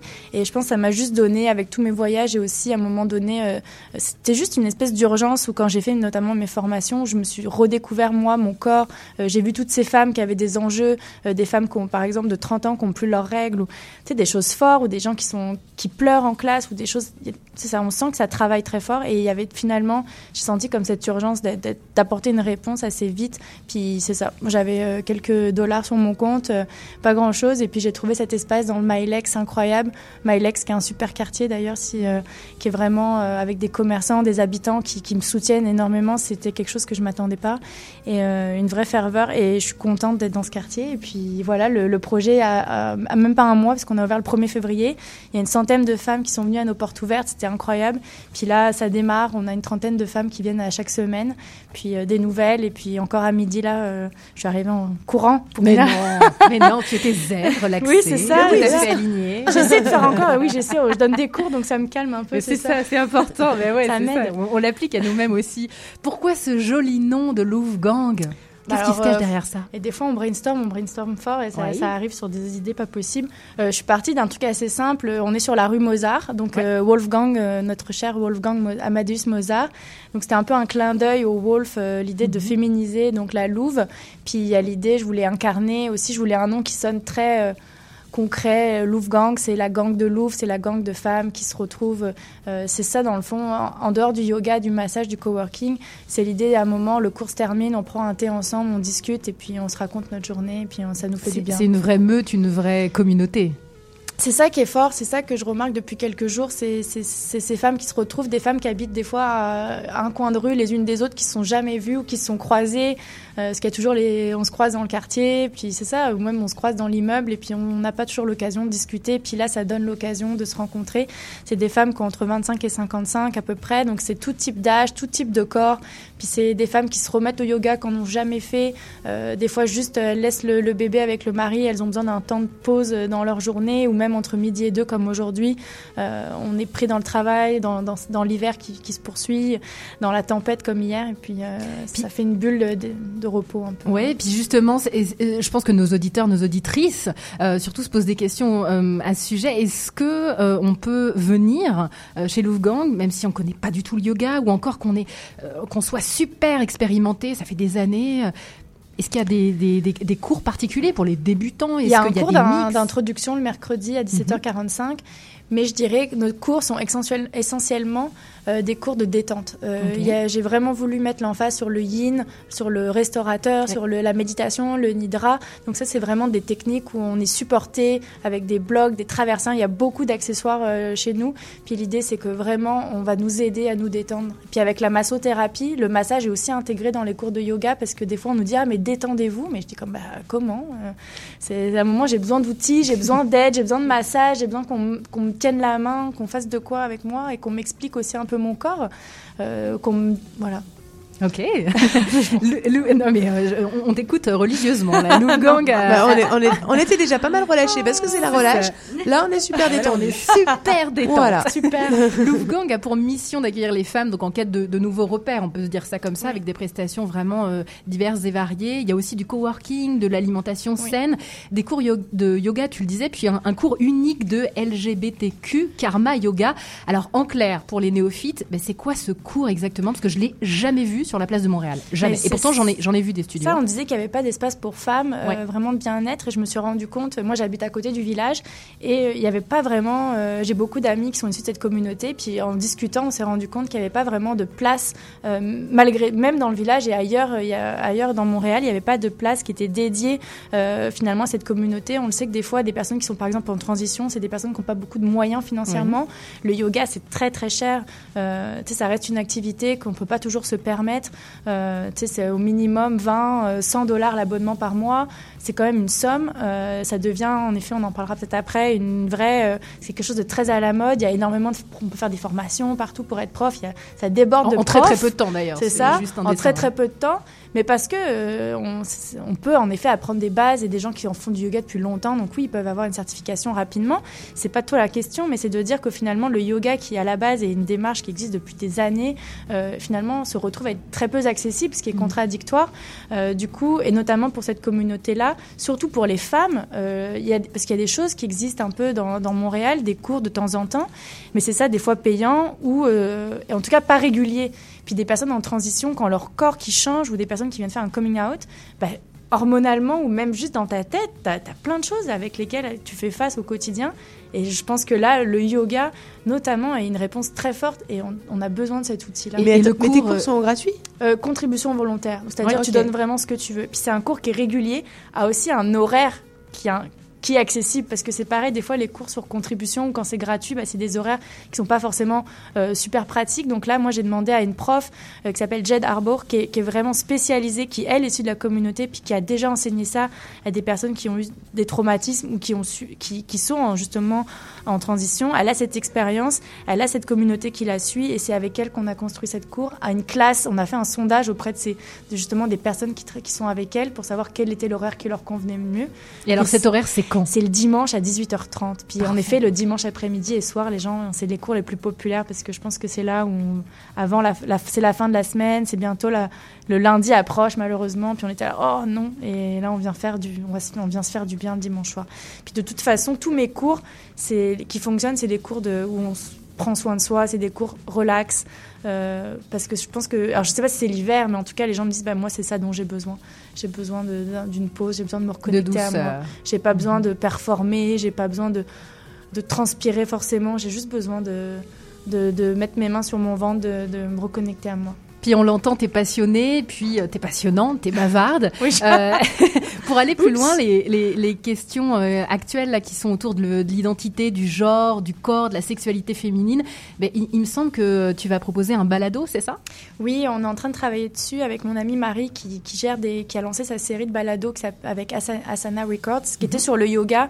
Là, l'idée c'est de parler du corps, de parler de notre acceptation, ou des fois pourquoi on n'est pas capable de, de se regarder dans la glace un matin, euh, pourquoi on se juge constamment, euh, pourquoi la société aussi nous impose des choses par rapport à nos corps, à certaines tailles de vêtements, euh, dans les magazines. Là, hier soir, j'étais au concert de Iseut euh, au centre-ville, puis c'est une femme forte, euh, qui est forte physiquement, puis qui est forte Dans dans, son sa énergie, tête, dans son ouais. énergie. Elle, elle, euh, elle assume son corps, elle assume ses rondeurs. C'est sur sa pochette d'album, euh, son corps, et puis.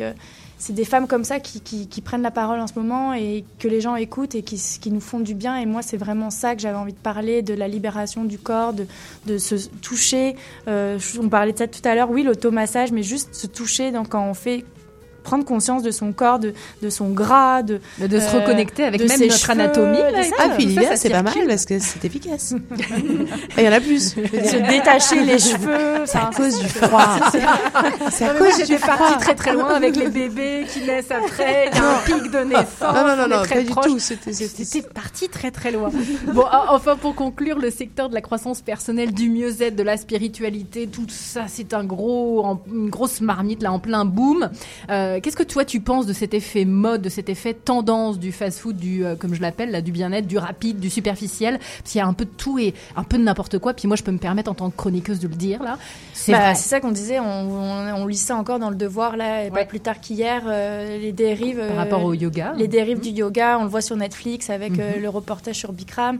C'est sûr, c'est un fait, puis ça existe à Montréal, il y, a eu plein de il y en a eu des dérives, euh, ça a été, ça s'est passé Oui. dans les journaux.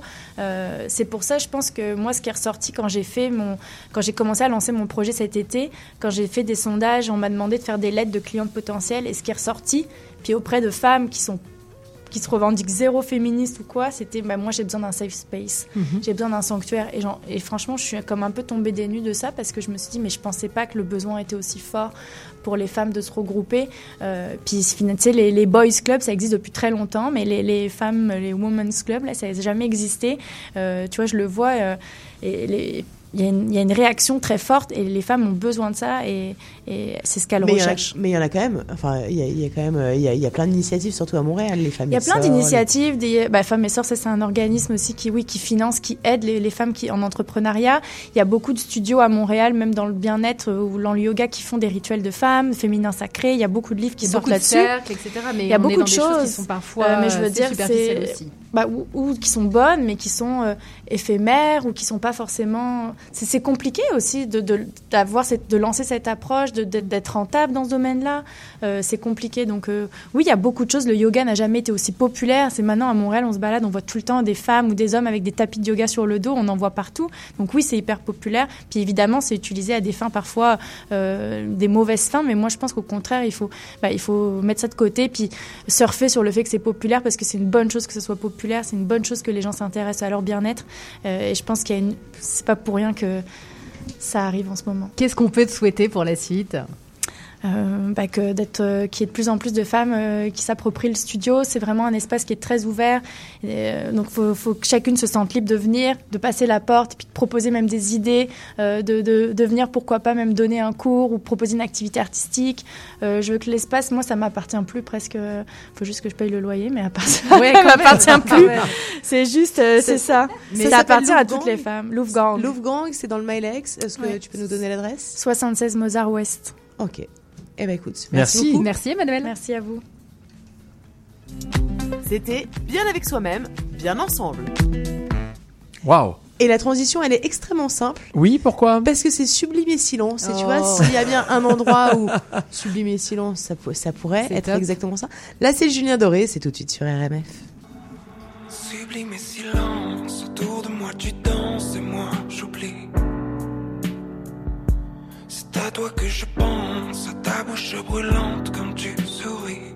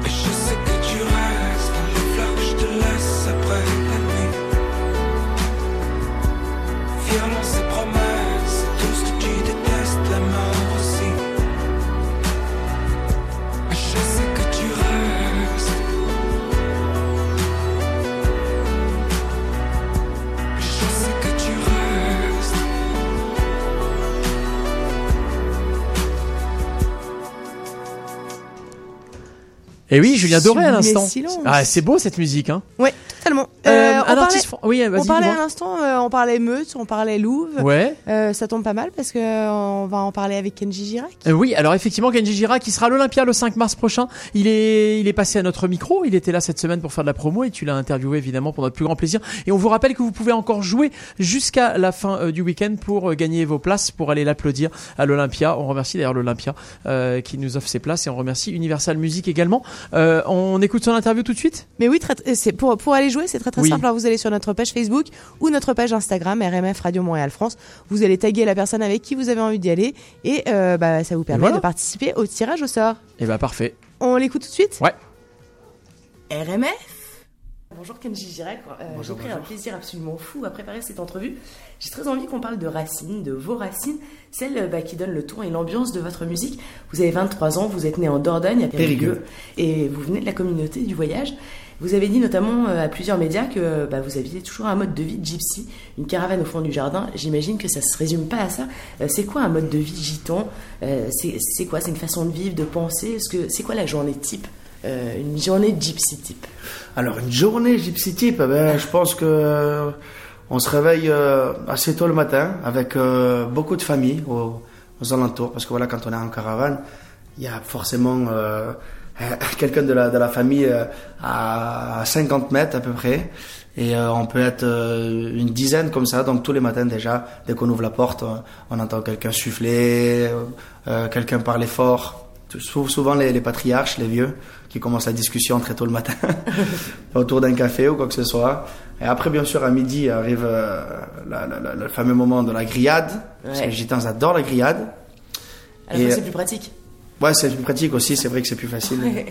Et euh, donc voilà, c'est comme ça, après c'est la grillade, puis euh, après, euh, bon bien sûr, il y a ceux qui vont travailler aussi tôt le matin.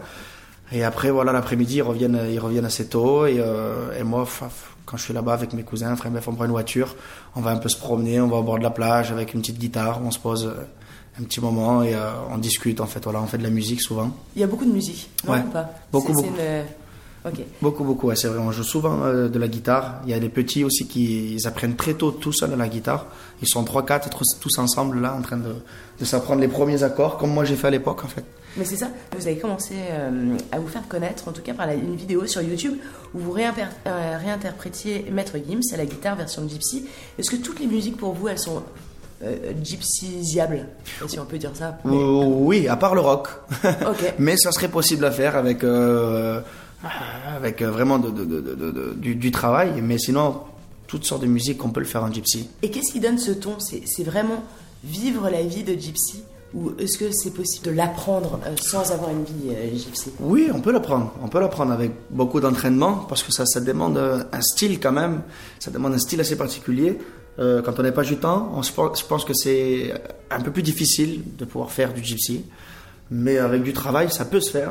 Mais, euh, mais, mais sinon, euh, sinon ouais, c'est avec la volonté, on peut, on peut, on peut tout faire. Quoi. Est-ce que, euh, est-ce que vous avez le temps de profiter des villes dans lesquelles vous vous produisez Ici à Montréal, par exemple? C'est un, c'est un peu une vie de, une vie de gypsy, en fait, de passer C'est de ça. ville en ville. c'est ça, mais moi c'est vrai que j'ai la- j'ai de la chance de pouvoir aller dans, dans beaucoup de pays, beaucoup de villes, transmettre ma musique et tout. Et j'ai la chance d'être à Montréal pour la première fois. Et pour moi, chanter aussi loin de chez moi, c'est euh, une fierté vraiment, c'est quelque chose d'incroyable en fait. C'est voilà, le, le rêve que j'ai depuis tout petit de faire de la musique de partout. Ben, il ne s'arrête pas encore, donc euh, donc ça c'est incroyable, c'est dû aux gens, donc euh, merci beaucoup. Et euh, mais euh, mais c'est vrai que c'est ouais, c'est un voyage quoi. Ça, ça nous fait voyager beaucoup et, euh, et moi vu que j'ai voyagé depuis tout petit sans m'arrêter, ben je continue encore. Mais sans vous arrêter, mais est-ce que vous arrivez quand même à profiter des... Quand, quand on s'installe dans une ville, on s'installe pour en profiter, pour, pour pouvoir avoir le temps d'être dans cette ville-là. Est-ce que là, en tournée, c'est quelque chose qui est possible? Quand, Euh, on, quand on a autant de dates, quand on a... Ben, quand on a quelques jours, oui, on peut, parce que moi je suis arrivé hier soir, par exemple. Aujourd'hui, j'ai une belle journée de promo, demain aussi. Et euh, je pense que on a, En souvent, fait, on n'a pas beaucoup de temps. En fait, c'est la promo qui bouffe tout. En fait, c'est un désastre. C'est ouais, c'est ça. Faudrait revenir en vacances, c'est vrai. ça. Mais bon, voilà, c'est, euh, la- la- la- je suis venu pour la promo, donc je vais pas avoir le temps trop de visiter, mais je reviens la prochaine fois pour le concert. Donc là, je pense que j'aurai un petit peu plus de temps. Donc là, je pourrais me voya- promener un peu dans la ville, tourner en voiture, voir comment c'est. Et, euh, et moi, en plus, j'aime bien découvrir les choses que je, que je n'ai ja- jamais vues, que je connais pas. Mais c'est ça. Vous êtes un aficionados des duos. Euh, Avec quel artiste d'ici vous aimeriez faire un duo? Oh là là, alors un artiste d'ici que j'aimais bien, que j'aimerais bien, ce serait un rêve euh, incroyable, c'est Céline Dion. Ok. Céline Dion et euh, Ginette Renault que j'adore. Mais bientôt on va chanter en... normalement. Bientôt on va, on va chanter sur scène ensemble. Ah oui Donc ça sera déjà un cadeau En magnifique. France ou ici Ici, Ah, génial. à Montréal. Donc du coup à l'Olympia. Donc du coup euh, voilà, déjà c'est pour le concert du 5. Ouais, ouais. Génial, ok. donc euh, voilà, ça, je pense ça je vais je vais en profiter au, au maximum parce que j'adore ce- ce- cette femme. Et euh, mais sinon ouais, le rêve aussi ça serait Céline Dion aussi bien sûr. Est-ce que voyager, faire, euh, faire voyager sa musique, enfin, en tout cas sa culture, partir en tournée, c'est vraiment l'essence même du, euh, du mode gypsy? Alors en fait, on se demande même ce qu'on peut vous euh, souhaiter pour les années à venir. En fait, vous faites déjà ce que vous avez envie de faire. Vous faites de la musique, vous en revivez, vous avez du succès. Qu'est-ce qu'on peut vous souhaiter finalement? Ben franchement, c'était moi encore de, voilà, de, de la réussite ailleurs, là où les gens ne me connaissent pas encore forcément. Et Il y, il y en a des endroits? Euh, où on oui, je pas pense. dans la tête? Bien sûr, je pense. euh, je pense qu'il y, a- qu'il y a encore des pays où on ne me connaissent pas, si c'est pas des Français ou quoi que ce soit. Ok. Merci beaucoup en tout cas Kenji Girac. Je rappelle à tous nos auditeurs qu'on peut venir vous écouter euh, sur scène le 5 mars à l'Olympia de Montréal. Merci beaucoup. Merci à vous. RMF Salut les amis, c'est Kenji Girac sur RMF.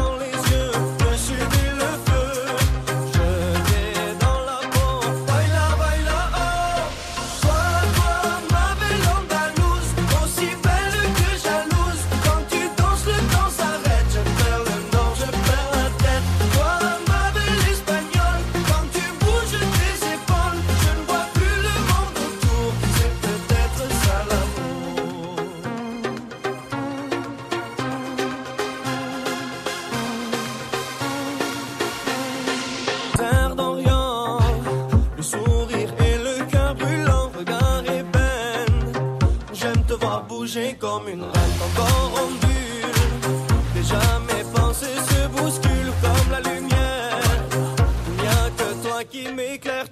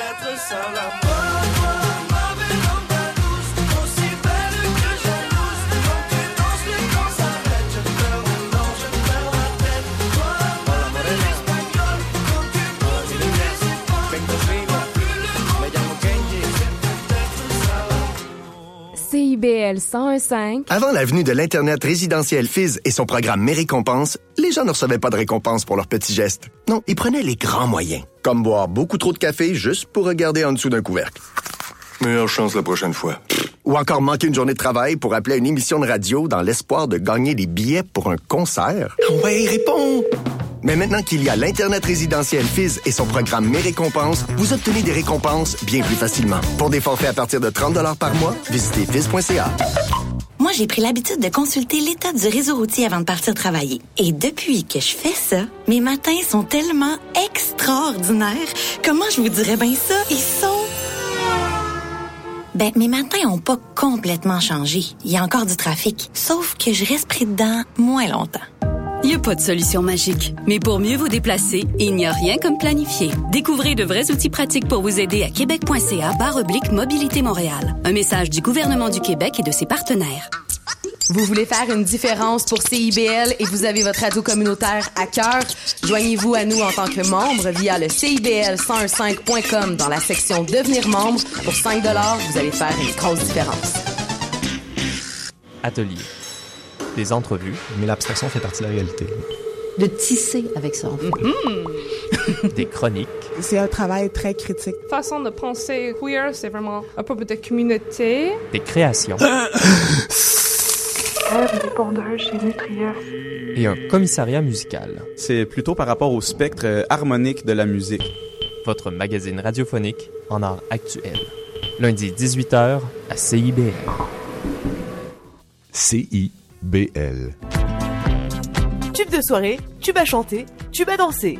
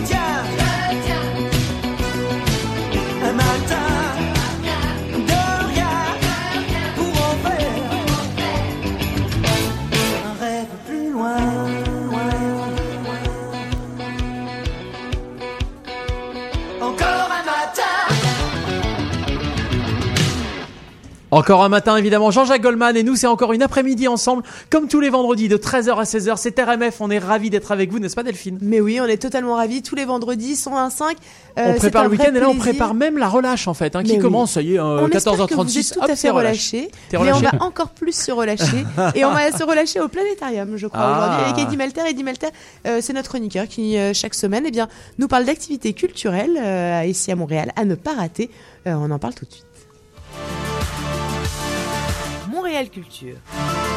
Salut Eddie. Salut. Salut. Comment allez-vous tout le monde? Mais très très bien, on Oui. a la tête dans les étoiles, j'ai envie de te dire. Oui, c'est ça. Hein, c'est ça. Ben, écoute, vous allez voir encore plus après, après la, la- la chronique, vous allez voir. Aujourd'hui, on reçoit Olivier Hernandez, en plus, qui est le directeur du planétarium Alcan Rio Tinto. Ah ben voilà. Qui est ouvert depuis. euh, non, vous, vous êtes directeur depuis le 18 mai? Non, depuis le 1er mai 2018. Premier, voilà, C'est tout mis en envers. ben, moi, je commencerai par, par ces mots. J'ai lu euh, quelque part que vous aviez dit Ma vision, c'est d'essayer de rapprocher les humains des étoiles et de faire en sorte que l'astronomie et l'astrophysique deviennent accessibles à tout le monde. Euh, je trouve que c'est un magnifique projet. C'est tellement oui, beau. oui, là. oui, oui, c'est beau là. C'est sur papier, thé- théoriquement là, c'est parfait. J'avais peut-être bu. Non, non. non, non, non, non, c'est vrai. C'est vraiment ma mission là, c'est de faire en sorte que que les gens puissent avoir accès au patrimoine euh, stellaire qu'on a au-dessus de la tête, ce qu'on n'a pas en fait quand on est dans une ville comme Montréal. Il y a beaucoup de pollution lumineuse. On n'est Oui, pas capable de voir. euh, quel- on est capable de voir quelques étoiles, quelques planètes, mais c'est tout. Ça s'arrête là. Et puis euh, pour pouvoir avoir accès à toute la beauté du ciel, ben, il faut s'éloigner de la ville. Alors si on n'a pas de de transport pour pouvoir sortir de la ville, on est bloqué. Puis il y a des gens qui ils verront simplement, euh, qui n'auront jamais accès à la beauté du ciel. Dans, dans le monde, en fait, il y a à peu près juste 30% de la population qui a accès à la beauté du ciel et qui ont déjà vu des étoiles. Ah oui C'est oh, et quand on regarde, c'est assez impressionnant. Les, les- lumières de la ville polluent énormément et euh, on, on- on se prive vraiment d'un pa- d'un patrimoine euh, énorme. Alors que c'est quand même quelque chose que, que beaucoup de gens aiment. Enfin, Oui, euh, les, que- gens sont passionnés. Ça, appartient et- à tout le monde en fait. C'est ça qui est. c'est ça- et puis c'est, c'est l'astronomie, c'est une science facile. On a des très très belles images. Tout le monde voudrait les voir. On pourrait le faire facilement, mais on a la pollution lumineuse qui nous empêche de le faire. Alors Mais on, oui. On lutte contre ça et puis Il euh, faut, il faut. On va. Mais c'est intéressant parce que quand on, va, quand on sort d'une ville, ou etc., on a l'impression de redécouvrir à chaque fois un nouveau ciel. Oui, en fait. Tellement on a euh, perdu l'habitude de oui, voir toutes ces étoiles. Exactement. Mhm. Et puis quand on va dans le sud, par exemple, on est assez déboussolé parce que si on a vu quelques étoiles à Montréal et qu'on descend un petit peu dans le sud, on s'aperçoit que ça change. Puis si on va encore plus dans l'hémisphère sud, on, on découvre un ciel où on est complètement perdu. Moi, quand j'observais, quand j'étais astronome, en fait, et puis j'allais- j'a- j'allais observer dans les observatoires chiliens, les, les premières fois, j'étais complètement perdu. Je reconnaissais pas du tout mon ciel que je connaissais euh, à Montréal. Alors, euh, ça, ça faisait une, une drôle d'impression, et puis une- un peu une impression de se perdre dans l'infini. Oui, c'est ça. Oui. Aujourd'hui, vous êtes le directeur du planétarium, mais c'est quoi un petit peu votre cursus? Alors mon cursus, j'ai, euh, je suis euh, ingénieur euh, à la base. Je suis diplômé d'ingénierie en fait, il faudrait dire plutôt au Québec. Euh, et ensuite donc je suis venu ici il y a 25 ans finir ma dernière année d'élève ingénieur à l'école polytechnique de Montréal. Et j'ai eu la piqûre du Québec hein, et euh, j'ai entamé, j'ai fait une maîtrise en, astrophysique, un doctorat en astrophysique. Et puis, je, je suis devenu après par la suite le directeur des, euh, des projets de l'observatoire du Mont Mégantic, puis le directeur des opérations de l'observatoire du Mont Mégantic et depuis maintenant deux ans le directeur du planétarium Rio Tinto Alcan. D'accord. Alors le, le planétarium, c'est quoi son, c'est quoi son, son sa, sa vocation exactement? Alors la vocation du planétarium, elle est, euh, elle est diverse et variée parce qu'on essaye d'a- d'a- d'attirer le plus de monde vers la science. La- L'astronomie, c'est une science facile euh, où les, les images parlent d'elles-mêmes, où on peut vraiment attirer beaucoup de monde. Et on aimerait euh, être euh, capable d'expliquer la science de, euh, je dirais, de 7 à 77 ans, mais c'est plus le terme qu'il faut euh, utiliser parce qu'en fait, on s'aperçoit, on a monté des activités pour aller chercher vraiment des enfants euh, à la maternelle et même euh, en garderie. Donc on arrive maintenant à attirer des 3-4 ans en planétarium jusqu'à des 98, 100, 100 ans.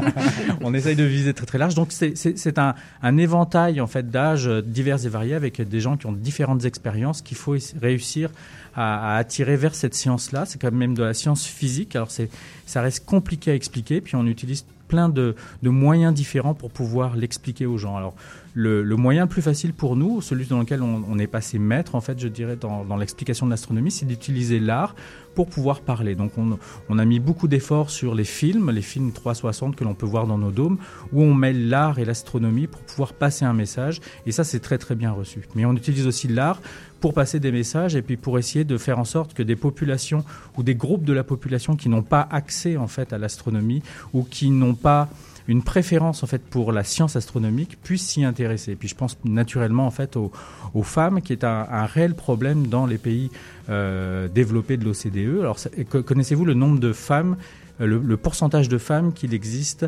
euh, dans les sciences, technologies, ingénierie et mathématiques dans les pays de l'OCDE? Non, aucune idée. Aucune. J'espère le maximum possible, mais enfin, Alors, si, c'est- vous, euh, si vous dites qu'il y a un problème, c'est que c'est pas comme ça que ça se passe. C'est 30%. Mais le problème, il n'est pas là. 30%, 30%, parce que ça, c'est dans tous les pays de l'OCDE. Mais au Canada, ça se réduit à 20%. Et au Québec, c'est 17%. Ah, c'est Alors, qu'est-ce qui fait que les filles et les femmes ne choisissent pas les sciences, technologies, ingénierie, mathématiques, ce qu'on appelle l'estime?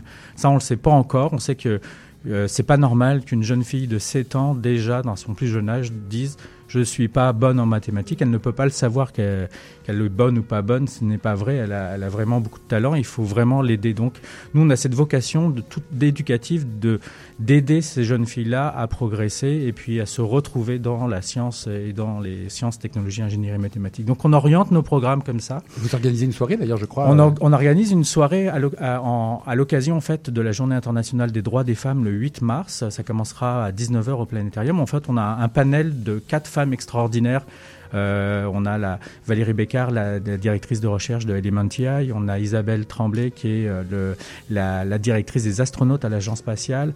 On a euh, d'autres femmes qui viennent ici. Puis tout ça, c'est animé par Chloé Frélon de URL. qui, fait la promotion des femmes en technologie. Ce sera suivi en fait d'opérations de réseautage pour ces femmes-là. Et en plus, on a un concert intime de Safia Nolin. Donc Safia Nolin va venir au planétarium. Alors je, prenez vite, les billets viennent de sortir là. Ah, c'est le moment de les prendre. Il n'y a pas beaucoup C'est de le place. moment d'aller hein. sur le site. C'est le Oui, moment c'est- d'aller sur le site. Là, Safia Nolin va venir faire un concert. On va pouvoir euh, discuter avec tout ce beau monde-là et fa- faire du réseautage. On, on voudrait que beaucoup de femmes viennent. C'est c'est en priorité pour les femmes pour cet événement-là, mais ça ne nous dérange pas non plus d'avoir des hommes parce qu'il faut que, si on veut que la société change, il faut aussi que les hommes euh, acceptent et changent dans cette direction-là. Donc ça, c'est ce qu'on va faire le, le, le, le 8. Mais Mhm. on a des activités comme on a une, euh, un- une exposition qui s'appelle Femmes d'impact, qui est une exposition d'une artiste montréalaise qui s'appelle Bettina Forger. que j'ai vu, c'est très très beau, très intéressant. Oui, ouais, c'est magnifique. Et elle dessine des cratères de la Lune. Elle a dessiné les 30 seuls cratères de la Lune qui portent un nom féminin sur les 1575 qui sont nommés officiellement par l'Union astronomique internationale. Donc ça, ça représente simplement 2%, 1,9% en fait, de noms de femmes Mais dans la les plus cratères connue, de c'est la quand même euh, Tranquillité, c'est quand même une femme. Ah, Ça, c'est une mer, mais c'est pas un cratère. Ah oui, ok. non, en fait, les cratères, même féminins, sont assez décevants parce que c'est des tout petits cratères qui sont bien cachés parce que l'essentiel des cratères ont été attribués à des noms d'hommes. Alors, l'Union astronomique euh, s'est révoltée en disant mais c'est pas vrai, on a donné des noms de femmes à nos objets astronomiques. Il y a, par exemple, bah, sur la planète Vénus, la proportion est complètement différente. Il y a beaucoup de femmes qui, euh, qui de, de noms de femmes qui, euh, qui, qui, qui représentent les cratères ou les, les structures de drôle. Vénus. Ok. Mais en faisant ça, on, on fait en quelque sorte, ils ont créé une sorte de ghetto. Alors est-ce qu'on veut vraiment ça C'est pas du tout ce qu'on veut. Alors c'est cette cette c'est cette sensibilisation qu'on veut amener aux gens et cette problématique et on veut essayer de trouver des solutions pour pouvoir aller plus loin euh, et, euh, et faire en sorte que la science représente tout le monde, non seulement les hommes, non seulement les femmes, mais que ce soit off- offert en fait ouvert à tous euh, et à toutes pour pour pouvoir progresser. Mais alors moi je suis étonnée parce que c'est quand même une activité, bah, on, on va pas se mentir, hein, dans les activités pour enfants, il y en a plein qui sont quand même extrêmement pénibles, enfin qui sont pas euh, adultes compatibles. Oui. Là le planétarium c'est vraiment adulte compatible, c'est-à-dire qu'on passe On- une bonne journée, euh, qu'on soit euh, Oui. qu'on soit le parent ou qu'on soit l'enfant. Tout à fait en fait. Alors euh, je suis étonnée que les, les filles, les petites filles en tout cas, euh, euh, que les parents ne soient pas engagés à plus aller amener. euh, Bah, ils s'engagent, ils viennent, de, de filles. ils viennent de plus en plus. On, on a constaté donc que, que ça commence à augmenter, puis on, on est bien satisfait. Euh, mais ils viennent pas encore euh, suffisamment à mon goût. Là, Euh, au planétarium, on a à peu près environ 250 000 personnes quand même qui viennent par année, ce qui est quand même de, très bons chiffres. Mais on pourrait en faire beaucoup plus. On pourrait avoir beaucoup plus de, diversité en fait qui vient non seulement des femmes, mais aussi de tous les genres de diversité. Donc on, a cette, volonté d'e- d'essayer de, s'ouvrir le maximum, de trouver des solutions pour que tout le monde puisse y trouver son compte et que, que l'astronomie soit le plus accessible à tout le monde. Il y, a, il y a une très belle euh, exposition qui est permanente, je crois, qui s'appelle EXO, c'est permanent? Oui. C'est permanent et c'est c'est très sympa parce que tu vois justement le, le- le- les parents euh, interagir avec les enfants. C'était très chouette. C'était très chouette à voir que le- les papas jouaient avec les enfants, enfin c'était c'est- et les mamans évidemment.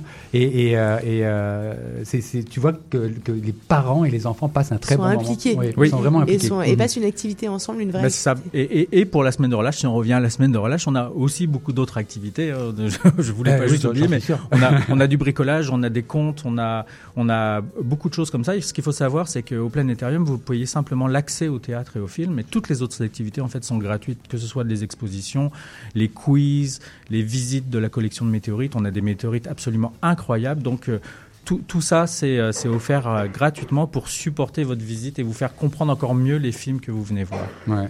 Et parlant des films, j'en ai vu deux. J'ai vu Continuum. Ah, qui c'est est, qui est, magnifique, euh, mon est- préféré. Ah oui, c'est ça? Ouais, ouais, Ouais, j'ai vraiment bien aimé. C'est euh, c'est euh, une euh, un film de Michel Lemieux et Victor Pilon, la musique Oui. de Philippe Glass que j'adore.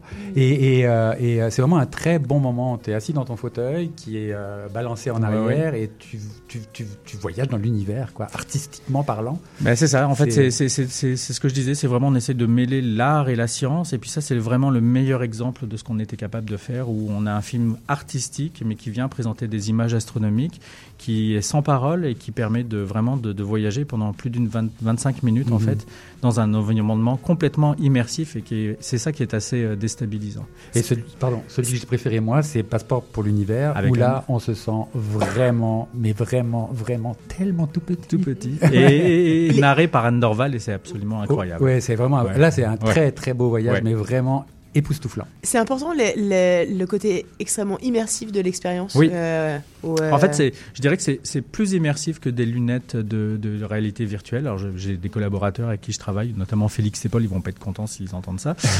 mais, mais, mais en fait, c'est, quand je dis que c'est plus immersif, c'est que c'est une immersion euh, commune, en fait, collective, euh, où 200 personnes en même temps peuvent vivre cette même expérience. Et c'est ça qui est assez euh, déroutant par rapport à des lunettes de réalité virtuelle où on est seul face à, à son sujet, qui, qui- c'est tout aussi bien, mais le, le, le, le côté immersif et le côté, euh, il n'est pas seulement visuel, il est aussi sonore dans cet environnement-là. Et la, la profondeur que rajoute le dôme, on a des dômes, donc no- notre écran de projection, c'est une demi-sphère de 18 mètres de diamètre. C'est-à-dire que quand on est au centre du dôme, on a euh, 10 mètres au-dessus de nous à peu près, qui, euh, qui, euh, qui- qui- c'est immense. Donc on voit pas le, le fond de l'écran lorsqu'on projette dessus. On arrive à, à- à donner l'impression qu'on est vraiment dans l'immensité de l'univers. Et ça, c'est absolument incroyable. Ouais, ça, ça Mm. fonctionne vraiment. Ouais, ça fonctionne Ouais, vraiment ouais, très, vraiment, bien. vraiment. C'était Ouais. très agréable.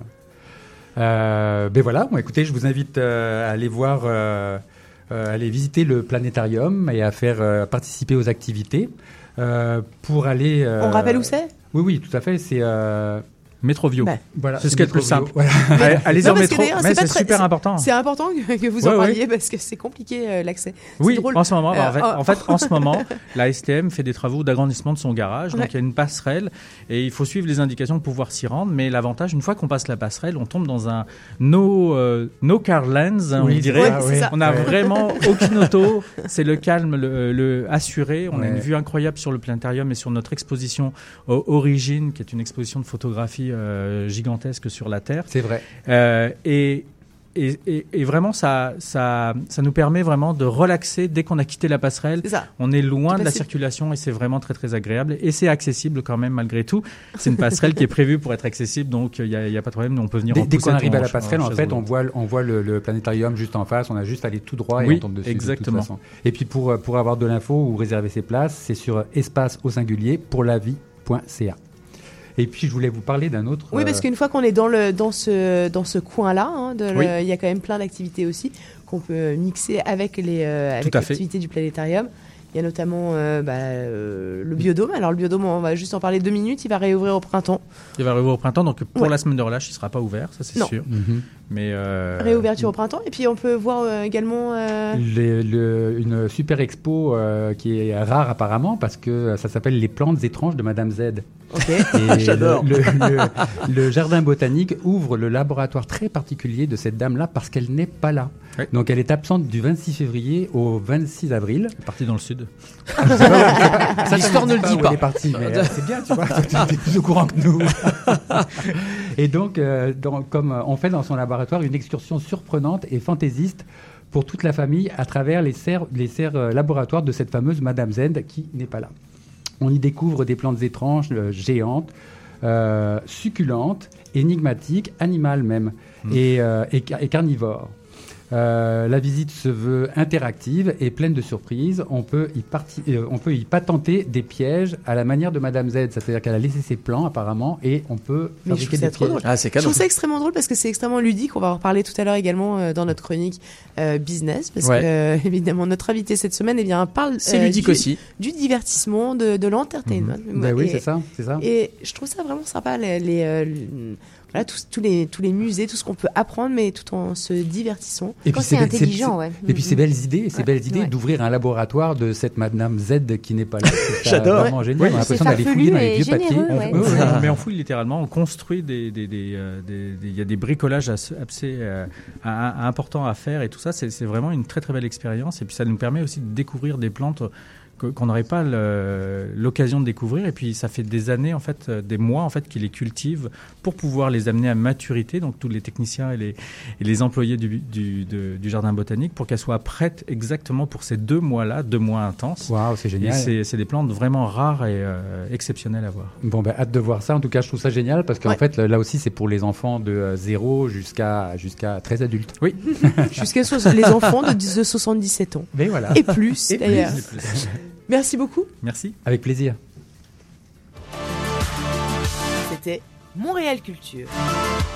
Merci Eddie et merci à ton invité, effectivement, euh, absolument passionnant et on file au planétarium. Delphine et chers auditeurs, surtout restez Métro avec nous. bio, oui, exactement, restez avec nous. On est ensemble jusqu'à 16h. Comme tous les vendredis, il va se passer beaucoup de choses encore et on va parler notamment euh, business et le monde des affaires dans quelques instants. Et ce sera encore de l'entertainment, tu as raison, ce sera ludique et ça va être sympa. Euh, Mathieu Barrault sera là un petit peu plus tard pour nous parler intelligence artificielle et là encore, on va être en mode finance, fintech, ça va être passionnant. Et également, Mélanie Boud nous parlera vin euh, comme tous les vendredis, bien sûr. On a évidemment hâte. Et alors, oui, parce qu'on euh, n'est pas que des parents. oui, on n'est Hein pas que des parents. C'est important de euh, boire un petit verre de temps en Voilà. temps. J'ai appliqué cette euh, méthode cette semaine d'ailleurs et je suis encore fatigué. Alors, euh, On puisque- oui, ça- puisqu'on est dans les confidences, le chanteur qui arrive vient, qui arrive maintenant sur nos platines, enfin nos platines, elles sont virtuelles bien sûr.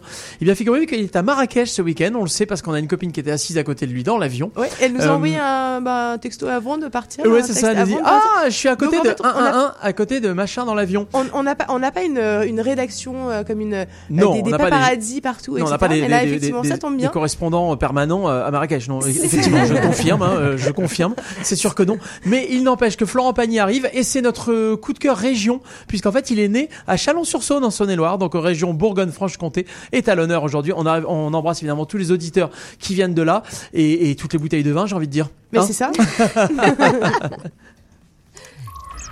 Vous êtes de Bourgogne-Franche-Comté, RMF vous accompagne à Montréal.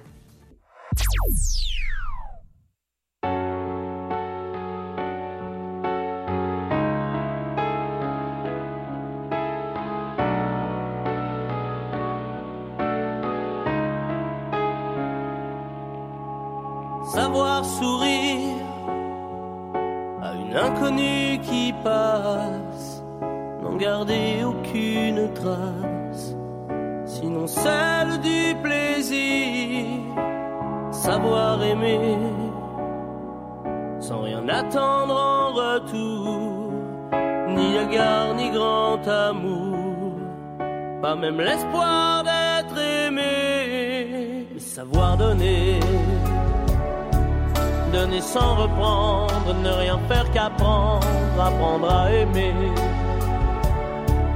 Aimer sans attendre, aimer à tout prendre, apprendre à sourire. Rien que pour le geste, sans vouloir le reste, et apprendre à vivre, s'en aller.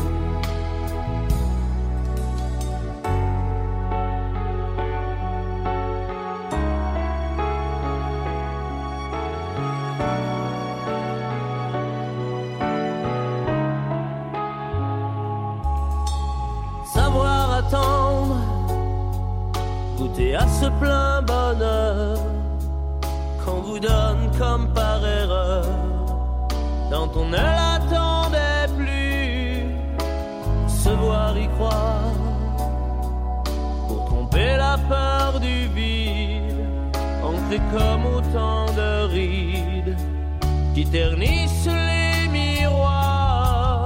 Savoir donner, donner sans reprendre, ne rien faire qu'apprendre, apprendre à aimer. Aimer sans attendre, aimer à tout prendre, apprendre à sourire. Rien que pour le geste, sans vouloir le reste, et apprendre à vivre et s'en aller.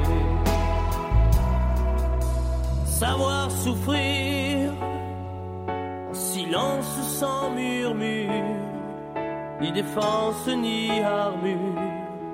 Souffrir à vouloir mourir, se relever comme on renaît de ses cendres, avec tant d'amour à revendre, qu'on tire un trait sur le passé. Mais savoir donner, donner sans reprendre, ne rien faire qu'apprendre, apprendre à aimer. Aimer sans attendre, aimer à tout prendre, apprendre à sourire rien que pour le geste, sans vouloir le reste, et apprendre à vivre et s'en aller. Apprendre à rêver, à rêver pour deux, rien qu'en fermant les yeux et savoir. Donner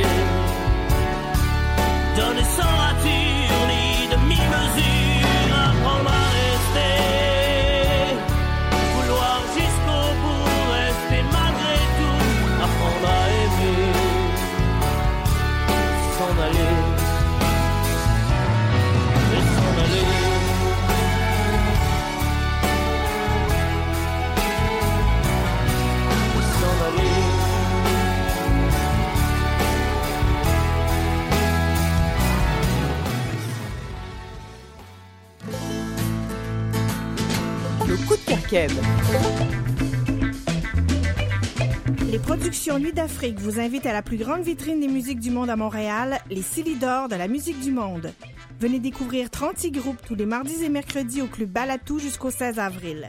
Participez au concert vitrine gratuit et votez pour vos artistes coup de cœur. La 14e édition des Silidor de la musique du monde à découvrir sur silidor.com, Facebook et Instagram. À la maternelle 4 ans, les petits succès préparent les grands. Pour Zoé, c'est retrouver elle-même son casier. Sans l'aide de Madame Léa. Pour Luca, c'est réussir à dire cadeau plutôt que gâteau avec l'aide de son enseignante ou une spécialiste. Et pour Félix, c'est construire le plus haut château Et non, c'est un chien roulette. et s'exprimer avec fierté. À la maternelle 4 ans, les enfants développent leur plein potentiel tout en s'amusant. Informez-vous au québec.ca barre oblique 4 ans. Un message du gouvernement du Québec. CIBL 105, en plein Montréal. Et en plein Montréal, eh bien, vous écoutez RMF. Indépendante. Ah, oui, évidemment. Indépendante. Et vous écoutez quand même euh, CIBL sur 1.5. Vous êtes sur RMF et on est ravis euh, bah, de vous retrouver comme tous les vendredis. On va se faire une petite euh, chronique spéciale, une petite chronique sans jingle, Ah ouais parce que c'est la relâche. Et la relâche, eh bien, on a plein d'activités familiales à vous proposer. Euh, c'est une, une de nos sélections euh, 100% testées, totalement approuvées, côté Laurentine et oui. côté Canton de l'Est. On avait envie de vous donner ces, euh, ces adresses que vous connaissez peut-être, mais peut-être que ça vous, va vous donner des envies. Euh, je vous rappelle qu'on n'a payé aucune, de- enfin au contraire, on a payé toutes les activités et que c'est vraiment un avis qu'on donnerait comme à des amis. Alors côté Laurentide, euh, on vous propose un, un tour à Tremblant parce que Tremblant c'est toujours une bonne idée parce que oui c'est surfait, ça parle un max anglais, euh, c'est pas bobo, euh, mais c'est quand même vraiment sympa de déposer sa voiture et de profiter du village un peu Disney. Euh, c'est relativement chic et, bah, et puis chic, et bien ça fait du bien parfois. Euh, on préconise euh, également euh, de, tester le chien de traîneau et le skidoo à Saint-Hippolyte, à l'auberge du lac Montrancy. Euh, le temps d'une petite boucle d'initiation ou d'un grand tour à la journée, c'est vraiment sympa. Euh, là encore, euh, ça n'a pas le- ça n'a pas la cote hein, entre guillemets, mais euh, on peut toujours attendre et repousser. Et puis euh, ju- juillet va arriver et on n'aura pas eu le temps bah, de, et le plaisir de s'amuser en famille ou entre amis dans des paysages superbes avec euh, ces meutes de chiens qu'on adore. Bref, euh, on vous recommande également les glissades du, des pays d'en haut euh, Ah pour oui. une journée vraiment amusante. Alors euh, vous pouvez euh, toujours louer un enfant ou un copain euh, d'un copain si, si vous n'en avez pas hein, le- pour prendre une excuse de cette soirée, de cette sortie. Mais euh, même adulte en- ou entre amis, c'est absolument 100% euh, bah, de bon ah oui, temps moi, à je l'ai fait prévoir. plein de fois avec mes enfants et c'était super. que, Ah que ouais. t'as- que t'as loué? Non, non, alors, que- j'ai pas loué mes enfants. Ok, Non, non. d'accord. Euh, petite balade bucolique en famille également euh, en patin dans la dans la dans le domaine de la forêt perdue. On vous le recommande aussi totalement. Euh, et même si vous n'êtes pas sur Yabonelli ni Carey Price en patin, hein, on s'entend bien que nous non plus. Euh, 15 km de patin Oh, avec euh, non, on, peut, on, peut- non, on va pas se mentir. Euh, avec ou sans poussette, euh, si vous avez des tout petits, sur la glace dans la forêt avec euh, lama, alpaga, chèvre, mouton, émeu, âne, euh, cerf, poule, pan euh, et bien plus encore. Il y a- il y a des il pans dans la Non, non, mais c'est la totale ce truc, c'est la totale. Il faut y aller. hein. Il Ouais, faut vraiment y aller. Ah les c'est 15 super. km de, de trajet. C'est 15 km de, de- de enchanteur, petits euh, sentiers de glace au milieu de la forêt, c'est extraordinaire. Vous prendrez même une, un petit chocolat chaud avec de la guimauve pour moi, si vous voulez. Ouais.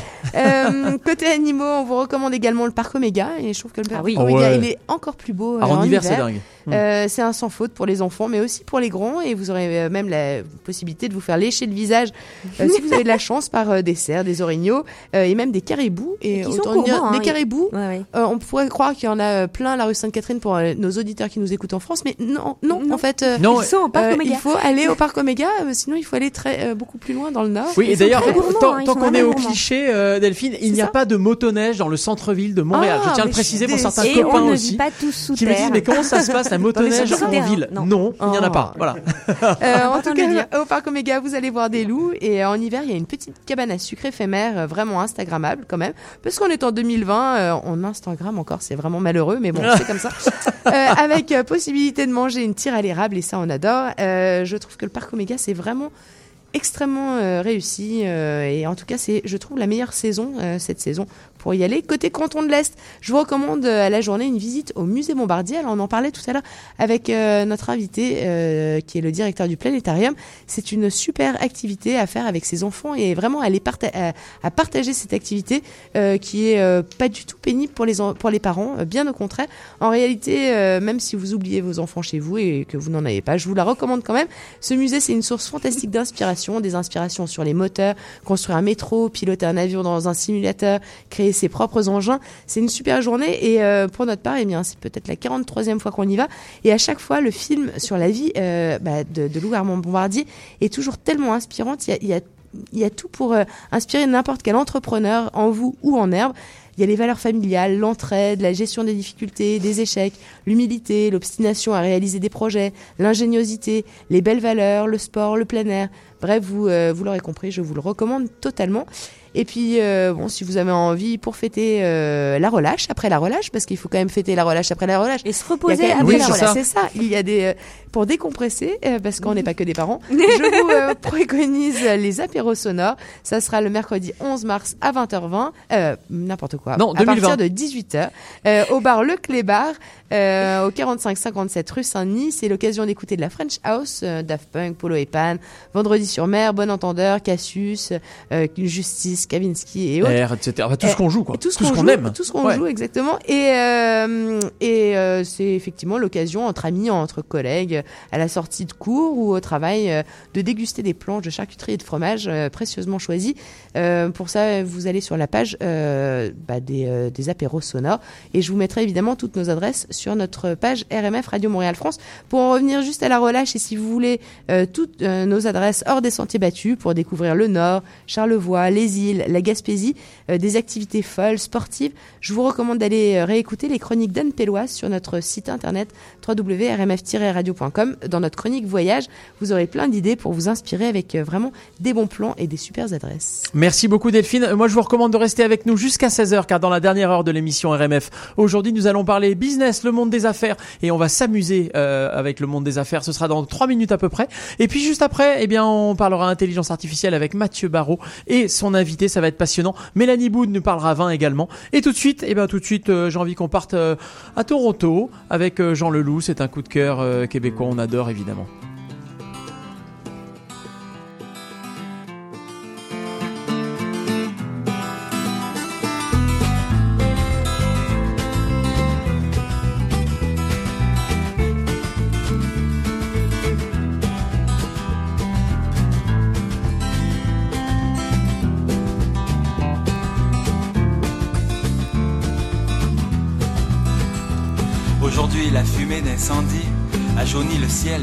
Le soleil.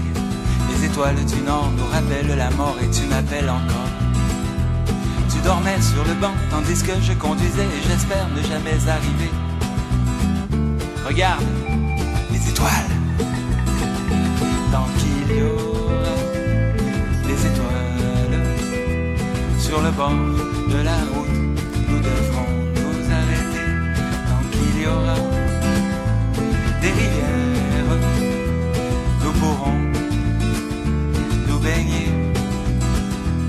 tant qu'il y aura le feu, nous irons peu à peu été comme hiver, vagabond, millionnaire, amoureux, milliardaire, vagabond,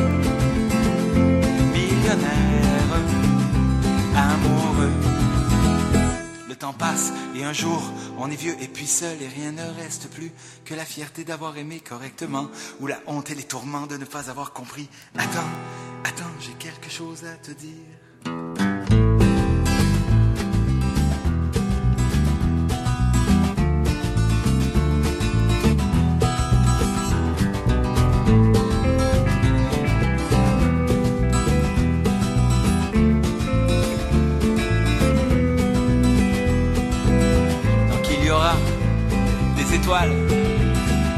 Sur le bord de la route, nous pourrons nous arrêter.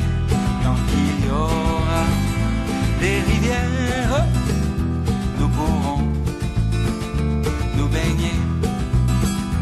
Et que plus jamais rien ne redoute d'autre destin que celui du doute.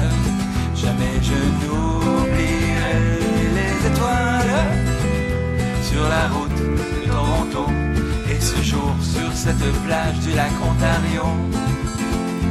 Millionnaire, amoureux, milliardaire,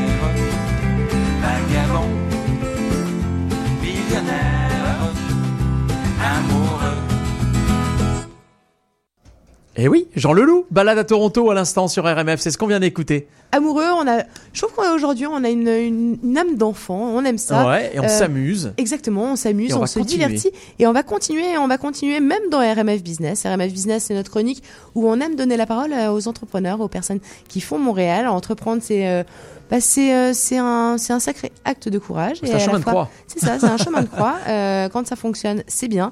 Euh, on en parle tout de suite avec euh, Emmanuel de Gouvelot. RMF Business. Bonjour Emmanuel de Gouvelot. Bonjour. On est absolument ravis de vous recevoir. Vous êtes entrepreneur et notamment le fondateur de d'Échappe-toi. Alors, vous avez créé deux entités, Échappe-toi et Escape Game euh, Inc. Euh, Vous êtes donc le fondateur euh, du plus grand jeu d'évasion géant euh, créé spécialement pour le Festival d'art souterrain à Montréal qui commencera demain à 20h et jusqu'au 22 mars. C'est quoi un escape game, euh, un jeu d'évasion? Alors, euh, euh, c'est juste, c'est à demain à partir de 18h. Oui. Ah, ok. je que c'était et euh, un jeu d'évasion, c'est une, une activité ludique de groupe euh, dans laquelle euh, des gens viennent résoudre une série d'énigmes pour réussir une mission dans un temps limité. Ok. Voilà, sur une mission, donc il y a un thème. Donc euh, le jeu d'évasion, c'est un style euh, à la fois un mélange entre le théâtre classique et euh, le jeu vidéo, mais ça- ni vidéo ni théâtre. c'est ça. C'est un peu des deux. On, va, on va revenir sur votre parcours d'entrepreneur. Vous êtes né en France, diplômé d'HEC Paris. Qu'est-ce qui vous a amené ici à Montréal? L'envie de découvrir le monde. Ok. Ouais, J'étais très heureux en France. J'avais euh, créé, euh, euh, c'était ma deuxième entreprise déjà, que je développais tranquillement euh, à Paris, Chicago et Montréal. Euh, et j'ai envie de venir m'installer à Montréal pour euh, vivre une autre expérience. Mais vous faisiez de l'escape game? Non, je- à l'époque j'avais une, euh, une agence de marketing web. Ok, d'accord. Euh, alors à Montréal, donc vous avez effectivement créé votre premier centre Escape Game, Ouais. Échappe-toi. Euh, vous en possédez un autre à Laval depuis et euh, un à Bordeaux. En France, alors j'ai évidemment plusieurs questions. Pourquoi l'industrie du divertissement? Déjà, est-ce que Montréal est une place de choix pour le divertissement? Alors en fait, je pense que c'est vraiment une rencontre à la fois avec euh, entre Montréal et puis aussi mes souhaits personnels. Euh, J'avais travaillé euh, dans toute la première partie de ma carrière sur euh, de la création plutôt dans le domaine de l'informatique et du virtuel. Et le jeu d'évasion, c'est euh, sans doute il n'y a rien de plus réel comme activité parce qu'en fait les gens viennent vivre une activité physique dans une salle. Euh, il faut fabriquer la salle, il faut fabriquer les décors, il faut écrire un scénario. On est très proche de la quand on produit un, un escape game, on est très proche du jeu vidéo dans la façon de produire. Moi, je programmais des jeux vidéo quand j'avais 13 ans, donc euh, ça me rappelait quelque chose de connu. Mais on est dans le concret, on touche, on, on- c'est une activité très sociale. Moi, je, bricole depuis que je suis tout petit avec mon père. Euh, mon, grand-père maternel était orfèvre, donc on avait une culture à la maison euh, du toucher, des travaux manuels qui s'opposaient pas du tout au travail intellectuel. Et donc, le- l'escape game, pour moi, c'était assez naturel. Après avoir vendu euh, Tilbury, qui était euh, l'entreprise que je possédais jusqu'en 2009, donc euh, de l'agence web, j'ai fait du coaching pendant 4 ans, ce qui m'a permis d'aider les autres. Et en fait, le, ça m'a aussi permis de réfléchir à ce que j'avais vraiment envie de faire, parce que comme on le sait, quand on coach les gens, en fait, on progresse soi-même, évidemment. Et en voyant tous ces entrepreneurs qui créaient leur entreprise ou qui avaient de la difficulté des, des premières étapes de la croissance, euh, ben, au bout d'un moment, ça m'a donné envie de remettre, euh, de remettre le, le- de revenir dans une dans une entreprise où on fait des choses. Et c'est vrai que Montréal, on est dans en général en Amérique du Nord, mais au Québec en particulier. En Amérique du Nord, en général, les gens aiment bien essayer des choses nouvelles.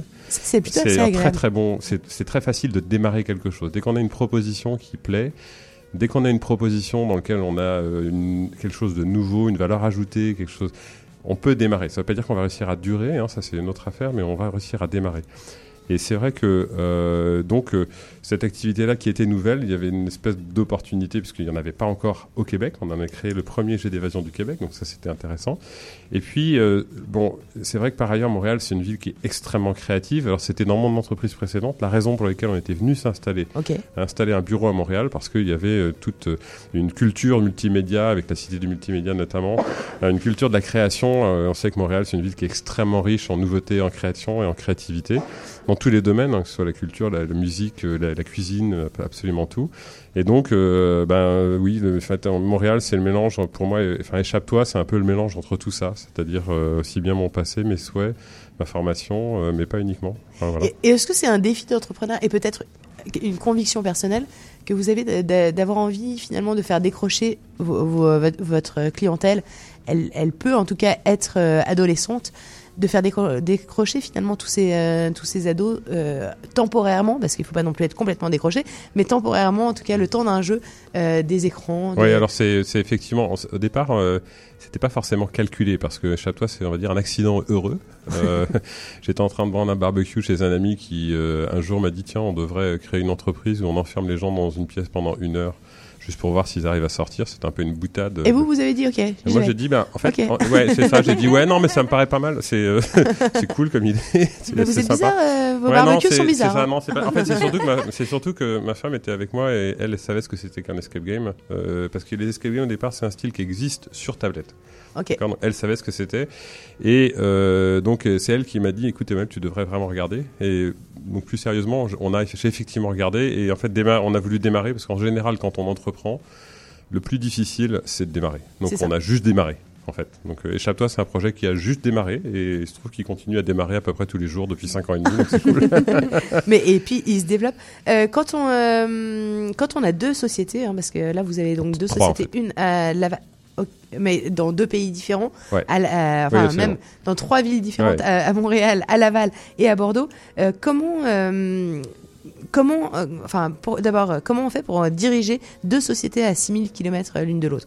Euh, Alors euh, bah, d'abord on dirige pas tout seul. Hein. Euh, Échappe-toi aujourd'hui c'est 65 personnes, c'est 100 000 clients par an, c'est euh, donc 15 salles au Québec et 6 salles à Bordeaux et euh, on est j'ai une équipe fantastique. Enfin il y a Valentin à Bordeaux qui euh, fait qui, dirige, qui dirige Échappe-toi qui est une équipe euh, de, de comédiens euh, qui sont euh, absolument extraordinaires, extrêmement impliqués dans tous nos jeux, aussi bien en création euh, que en, en jeu dans nos salles. Parce que l'une de nos caractéristiques, c'est que dans nos salles, nos maîtres du jeu sont des comédiens qui jouent un rôle dans l'histoire que nos clients viennent vivre, dont nos clients sont les héros. Donc Et vous avez quelqu'un dans vos salles. on a des gens qui Donc sont là pas en permanence 100% du temps dans nos salles, mais effectivement le maître du jeu, dans, dans un jeu d'évasion en général, vous avez un maître du jeu qui surveille, qui va aider, qui va introduire, qui va aider les gens à progresser, les débloquer de temps en temps. Et chez nous, c'est tous des comédiens parce qu'en fait, quand on crée... Ça me faisait vraiment penser au théâtre hein, depuis que Ouais. vous... Non, mais c'est pour ça que j'ai dit théâtre euh, tout à l'heure, parce les que c'est décors effectivement. Et, tout, euh, et puis euh, toute la mise en scène. c'est- vraiment. un- alors d'abord, c'est un style nouveau. Euh, Puisqu'on est sur RMF, c'est important de dire qu'en France, on, on était reconnu comme euh, producteur et diffuseur de spectacles. Donc aujourd'hui, le, Ah, style que nous, on Mhm. produit chez Échappe-toi, c'est pas vrai de tous les jeux d'évasion, mais chez Échappe-toi, on est reconnu comme étant une œuvre de l'esprit, ce qui, évidemment, est, extrêmement important. Alors pour nous déjà, et aussi pour tous les comédiens qui travaillent avec nous, qui sont intermittents euh, à Bordeaux. Et, euh, et sans cette équipe-là, euh, sans euh, Valentin et son équipe à Bordeaux, euh, évidemment, je ne pourrais pas avoir une entreprise à 6000 km. Et il se trouve que dans les quatre dernières années, moi j'étais à Bordeaux et que je suis revenu l'été dernier. et sans Guillaume et toute son équipe qui ont pris mon relais ici à, à Montréal et à Laval, j'aurais bien entendu pas réussi à, à- à garder l'entreprise. Mais 65 personnes, ça devient une, une PME d'une certaine taille quand même. Mais 65 personnes, en fait, c'est une industrie qui demande effectivement beaucoup d'humains, visiblement. Co- comment vous recrutez ici?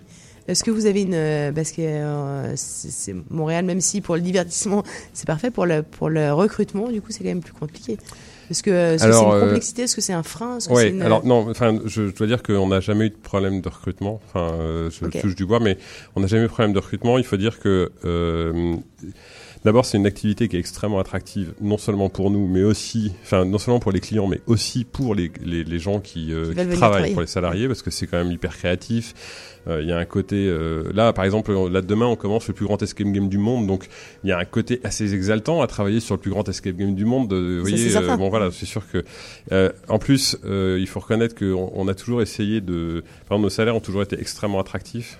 Euh, on a pris conscience extrêmement tôt que on pouvait rien faire sans nos salariés. Euh, sans les comédiens qui sont là et sans les gens qui travaillent au service client, etc., on peut rien faire. Donc euh, euh, très rapidement, on a, on, a, on a offert des conditions de travail qui étaient attirantes. Et puis on a, euh, on est une entreprise qui se crée en permanence. Et en fait, le, salaire c'est super important, mais disons que c'est ce qui permet de déclencher l'intérêt des gens et qui leur permet de vivre euh, au quotidien. Mais c'est pas suffisant pour Ce garder. qui va les- les nourrir, c'est le, le, le fait d'avoir des projets. Et voilà, des projets c'est qui de, sont... de- euh, nous en fait, c'est pas compliqué. On fait jouer 100 000 personnes chaque année. Notre objectif, c'est que les 100 000 personnes qui rentrent chez nous soient plus heureux en sortant qu'en entrant. Donc, euh, on sauve pas le monde. Nos clients vont sauver le monde tout le week-end parce que c'est leur mission dans le souterrain de Montréal. Mais nous, on sauve pas le monde. En tant qu'entrepreneur, on sauve pas le monde. Mais on a quand même une mission qui est assez exaltante, qui est de dire, ben voilà, on a la, la famille qui vient, euh, ben, quand elle va ressortir, on veut qu'elle ait vécu quelque chose où euh, parents et enfants, enfants entre eux, peut-être parents entre eux aussi, avec parfois des grands-parents, il soit passé quelque chose, un début d'expérience, qu'ils aient envie de continuer chez eux. Et ça, c'est super enthousiasmant. Et tous nos maîtres du jeu, euh, tous nos maîtres du jeu nous disent que une des raisons qui les fait rester, c'est le bonheur des clients quand ils sortent de chez nous. Justement, pour le festival d'art souterrain à Montréal, euh, c'est pour toute la famille. C'est tout le Ouais. monde est. euh, Oui, c'est euh, alors euh, on fait, on peut jouer. C'est payant à partir de 8 ans, mais tous les enfants sont bienvenus. euh, ils pourront certainement en profiter un petit peu avant. Euh, et puis ensuite, il n'y a pas de limite d'âge vers le haut. Vous parliez 77 ans tout à l'heure. En fait, on a eu des, on a, je pense qu'on a déjà eu chez Échappe-toi des joueurs de 95 ans. Donc, euh, on peut continuer. Ok. Le- le- le- vous, vous proposez deux, euh, deux heures, enfin deux jeux d'une heure. Ouais. Comment ça se passe exactement? Qu'est- Qu'est-ce Alors- qui, qu'est-ce qui se passe dans ces donc, le Art Souterrain nous a contactés sur, un, sur leur Art Souterrain. Ils ont des, ça fait 12 ans qu'ils exposent de l'art visuel contemporain dans les sous-sols de Montréal. Mhm. Cette année, en fait, ils nous ont appelés sur un thème. Leur thème de l'année, le thème des commissaires Reset. d'exposition, c'est Reset. Reset, qu'est-ce que ça veut dire? Ça veut dire que, imaginons que dans le monde actuel où on sait que euh, demain ne pourra pas être comme hier, qu'on consomme plus de ressources que la Terre n'en produit, imaginons qu'on puisse avoir une page blanche. Qu'est-ce qu'on ferait.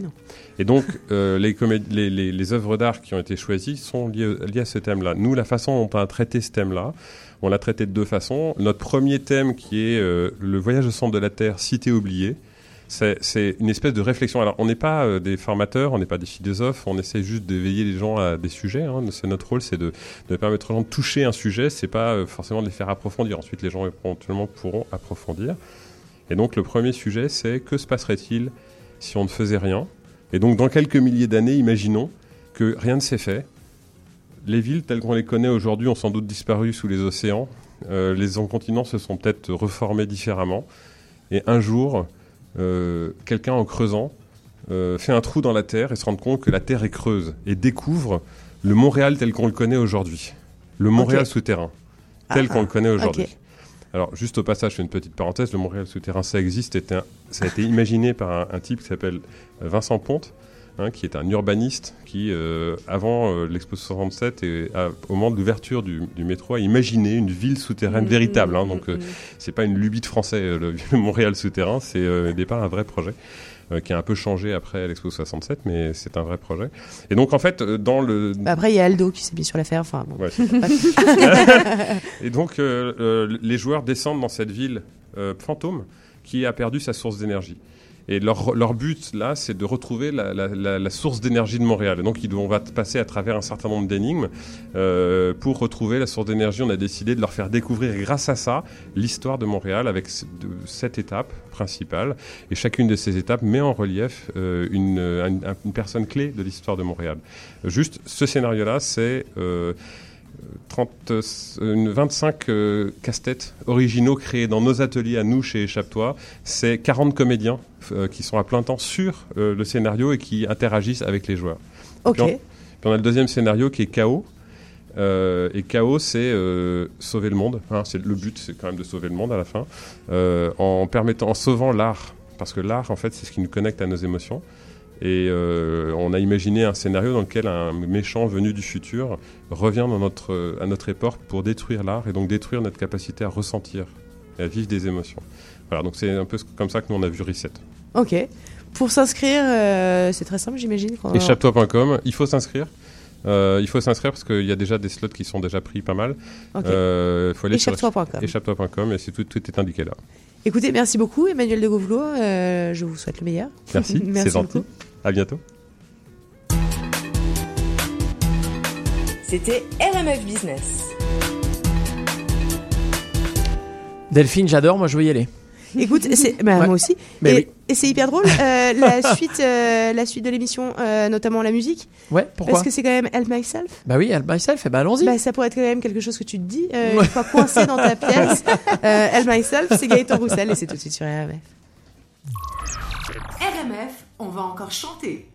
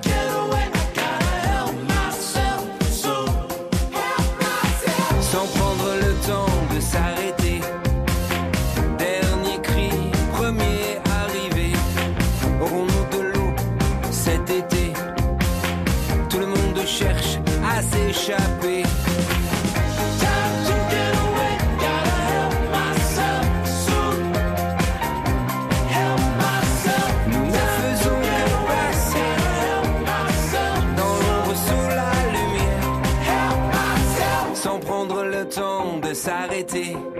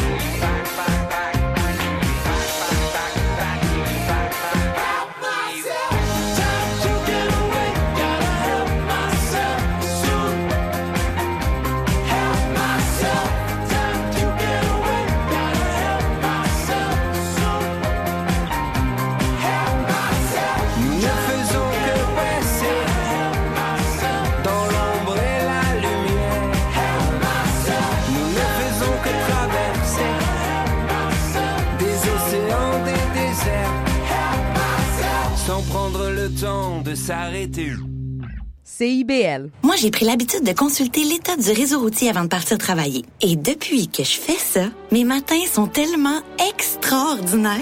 Comment je vous dirais bien ça? Ils sont... Ben, mes matins ont pas complètement changé. Il y a encore du trafic. Sauf que je reste pris dedans moins longtemps.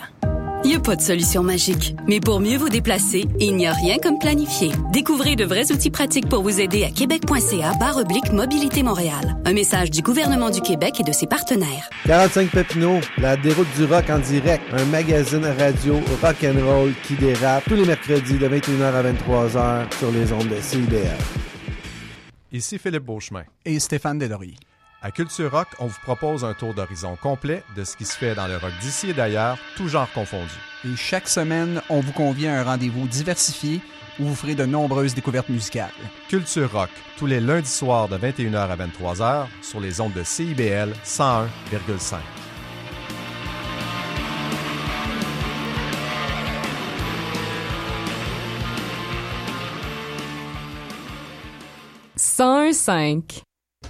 RMF, on est ensemble jusqu'à 16h, comme tous les vendredis de 13h à 16h, c'est RMF. Euh, Delphine, on parle IA Eh ben, on parle hier, on a parlé de, on a, on a chanté, en tout cas, Help Myself euh, de Gaëtan Roussel. Ça pourrait aussi s'appliquer à l'IA. Euh, on a besoin Oui. d'explications, on a besoin de comprendre, on a besoin de savoir, parce que c'est aujourd'hui euh, l'IA.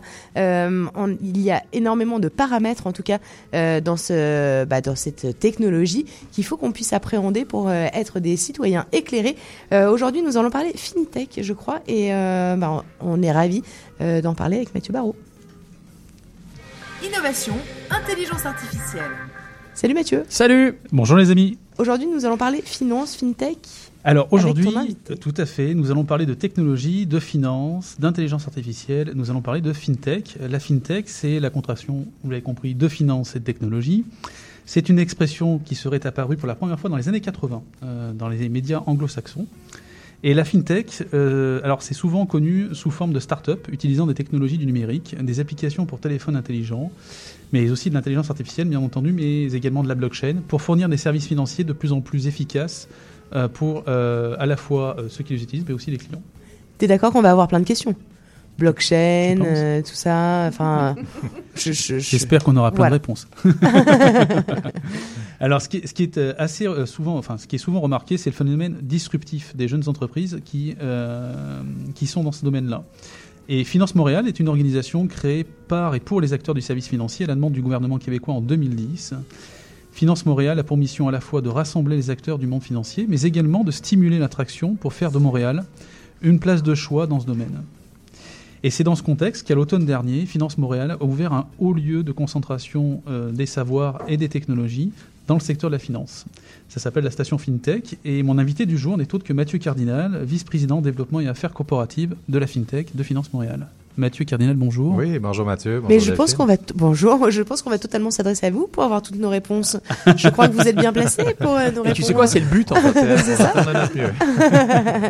Alors Mathieu, euh, avant d'embarquer sur les questions techniques, euh, est-ce qu'on peut euh, expliquer en quoi Montréal est une ville particulière dans le secteur des services financiers? Oui, tout à fait. Ben, merci de l'invitation déjà. Alors, quand on pense Montréal, on pense pas nécessairement spontanément à la finance. C'est vrai que bon, Toronto est quand même le grand centre financier canadien. Et puis à l'échelle internationale, spontanément, on pense à New York, Londres ou Hong Kong.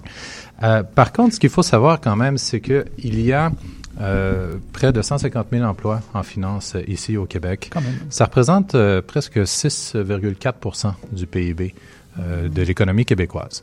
Donc, c'est quand même un secteur où il y a beaucoup de gens qui travaillent, il y a beaucoup de, de richesses qui est créée. Ce sont des emplois généralement payants. On sait que le gouvernement a une- présentement un, un focus porté sur la création d'emplois payants. Donc, c'est effectivement un, un secteur porteur pour l'économie québécoise. Puis, j'aime le comparer un peu à un système sanguin dans un organisme, dans un être humain. On peut voir les secteurs économiques comme étant des, des, des organes, des membres, euh, des mains, des pieds, d'accord. Mais qu'est-ce qui amène l'énergie, l'oxygène à tous ces, ces organes-là? Ben, c'est le sang. Et le sang, dans notre économie, c'est la finance. Donc, euh, c'est un rouage important qu'on a tendance à négliger ou qu'on a souvent l'impression que c'est lointain, c'est distant. Mais pourtant, tout le monde utilise du cash. Tout le monde euh, fait des transferts, des virements. Et aujourd'hui, justement, on parle de FinTech, ben, tout le monde va consulter son compte bancaire sur son téléphone probablement une, deux fois par jour même, faire des transactions, faire des virements, etc. Donc, en fait, notre, notre relation à l'argent a beaucoup changé à cause de la technologie. Donc, pour revenir à votre question, oui, Montréal a sa place dans le monde de la finance. Euh, je vous dirais que nos spécificités portent surtout sur euh, certains thèmes de niche, euh, entre autres tout- toute la question de la finance durable. Euh, L'investissement responsable. Ce sont des thèmes, ça, qui sont très présents parmi les institutions financières euh, du Québec. Je vais vous donner un exemple. C'était, je pense, l'automne dernier. À l'ONU à New York, euh, il y a tout un regroupement de banques euh, internationales qui ont signé une convention de l'ONU sur euh, les principes bancaires responsables. Or, euh, parmi tous ces signataires, on trouvait uniquement deux institutions canadiennes et ce sont deux institutions québécoises, soit la Banque nationale et Desjardins. Euh, ça témoigne d'un engagement réel Oui. de ces grandes institutions envers des pratiques de finances durables, de responsabilité. Et euh, je pense que c'est un trait distinctif de notre industrie ici. Bon, euh, c'est un premier point. Le deuxième que je mentionnerais, c'est la FinTech, bien sûr, les technologies financières. Alors, on a un gros bassin technologique ici à Montréal. Appliqué aux services financiers, on en voit les effets. C'est utilisé, c'est acheté, c'est implanté dans les institutions financières. Et euh, donc, il y a là aussi une force, je vous dirais, pour notre industrie euh, spécifiquement montréalaise. Il ne faut pas se leurrer quand même, la FinTech, c'est une vague mondiale. Ouais. Et ça traverse euh, vraiment tous les centres financiers du monde, tous les types d'acteurs. Euh, cependant, on a les ingrédients nécessaires ici à Montréal pour se distinguer dans la FinTech. Alors voilà. Et, et- et justement, il y a quelques mois, vous avez inauguré donc la, la station FinTech à Montréal. Qu'est-ce qui se passe dans cette station dans, dans- dans- Qu'est-ce qu'on y fait Qu'est-ce qu'on oui, y qu'est-ce fait qu'on y fait à la station effectivement. Euh, ben, D'abord, il faut savoir que c'est un lieu physique. hein. On parle d'un espace de près de, de 25 000 pieds carrés, 2500 mètres carrés. Euh, et donc, euh, c'est à la place Ville-Marie. C'est au numéro 4, place Ville-Marie, au coin des rues euh, Mansfield et Cathcart. On a deux étages. Euh, donc, euh, c'est un lieu de... de, de coworking space, euh, incubateur, accélérateur, euh, un peu tout ça mélangé ensemble. C'est vraiment une, un- une bébite unique, là, si je puis dire. Euh, donc, on a en fait créé des lieux où des startups peuvent se servir de la station comme place d'affaires. Il y a 144 postes de travail dans la station FinTech qui sont répartis dans des espaces à air ouverte et des bureaux fermés. Euh, il y a des salles de réunion, il y a des espaces pour des événements euh, et il y a surtout aussi cette notion qu'on amène des services pour aider les entrepreneurs à grandir plus rapidement, à accélérer leur croissance. Donc, des services de nature juridique, euh, comptable, technologique. On a acquis des licences de données qui permettent aux entrepreneurs d'accéder à des bases de données financières sur lesquelles ils peuvent ensuite rouler leurs algorithmes et bâtir leurs solutions. Très important. Euh, donc, c'est vraiment un environnement qui est euh, favorable à la croissance des entreprises du secteur. C'est vraiment une niche. Hein? C'est Mm. purement y en FinTech, a les beaucoup? entreprises qui en a dedans. Oui, on est rendu à plus de 25 entreprises déjà qui sont dans la station. On, on est à peu près, je pense, le dernier chiffre, à 92 personnes sur 144. Ok. Donc, euh, c'est quand même, on est très satisfait après trois mois d'être à ce niveau d'occupation. On espère être à 100% euh, le plus rapidement possible. Mais pour euh, donc ce projet qui vient tout juste d'être lancé, on constate quand même une belle demande du côté des entreprises. Et, et alors, euh, vous, avez, vous avez répondu plus, plus ou moins là, mais euh, quels, quels sont les besoins auxquels répondent ces entreprises en fait que vous hébergez en fait en, en termes de besoins consommateurs en- entre guillemets, Euh, et également quels sont leurs défis?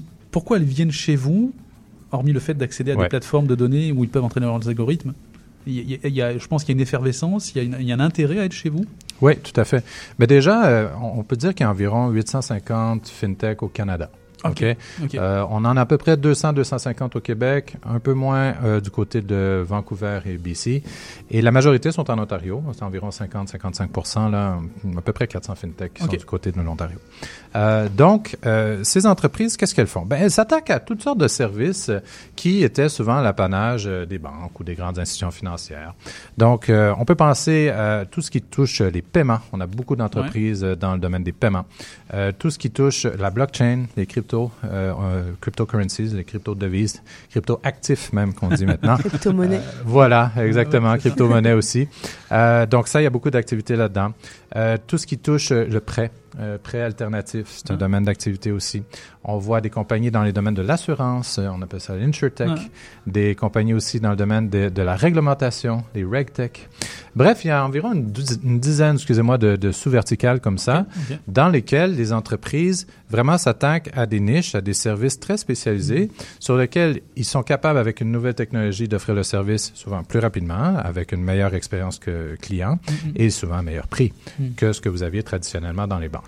Alors, euh, Mais du coup, les banques viennent faire leur marché, entre guillemets, euh, auprès de ces. euh, c'est un peu comme ça que ça se passe ou pas du tout? Euh, oui, ben c'est sûr que les banques on- on- on- il y a 7 ans, 7-8 ans, quand les fintechs commençaient vraiment à émerger, on- le discours était oh, euh, les banques vont se faire attaquer de toutes parts, elles seront Ouais. euh, perturbées, disrupted, et euh, voilà, les, les fintechs vont manger leur lunch. Le discours a beaucoup changé depuis ce temps-là. Désormais, ce qu'on voit, c'est des partenariats qui s'installent entre les joueurs traditionnels, les institutions financières et les fintechs. Parce que euh, on voit que c'est gagnant-gagnant. En fait, les fintechs, elles ont besoin souvent de réseaux de distribution pour euh, distribuer leurs produits, leurs services. Et ça, ça coûte cher. Et sans ce réseau-là, euh, faire juste de la promo sur le web pour gagner des clients, ça fait en sorte que le modèle économique devient souvent non viable. La façon d'y arriver, c'est d'utiliser les canaux de distribution, toute, la puissance du marketing des institutions financières pour arriver à distribuer le service à une masse de clients et, et donc ainsi gagner des parts de marché. Donc, l'institution financière achète une solution d'une fintech. Cette solution est, euh, vient off the shelf, comme on dit en anglais, donc elle est déjà toute faite, toute fabriquée. Ça sauve beaucoup d'argent à l'institution financière plutôt que de la développer la solution à l'interne. Puis ça va plus vite Ça va plus vite, plus- exactement. Et en retour, souvent, ce que l'institution va faire, c'est distribuer cette solution-là à ses clients. Donc, ça prend la forme de toutes sortes de produits, par exemple des assistants virtuels, des fameux robots de chatbot. euh, on en voit beaucoup de ça. Euh, ça peut être euh, des services, par exemple des transferts d'argent transfronta- transfrontaliers. Euh, ça peut être dans le prêt aussi, des gammes de prêts qui n'étaient pas nécessairement offerts euh, par des institutions financières, qui sont offerts maintenant par des, des prêteurs alternatifs. Donc, euh, vraiment, euh, ces partenariats sont la clé. Alors, est-ce qu'elles font du shopping, les institutions financières? Oui. Des fois, elles investissent dans des compagnies purement pour le retour sur l'investissement. Mais souvent, ce qu'on voit, ce sont des investissements qu'on dit stratégiques. C'est-à-dire que la solution qui est créée par la FinTech va être intégrée dans les processus Mm. de l'institution financière.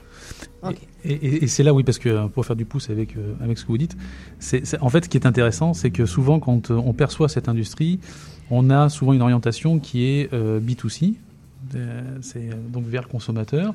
Mais finalement, il y a aussi, c'est un formidable levier pour transformer les grosses institutions financières qui ont souvent une lourdeur administrative ou, euh, Ouais. ou structurelle. Là.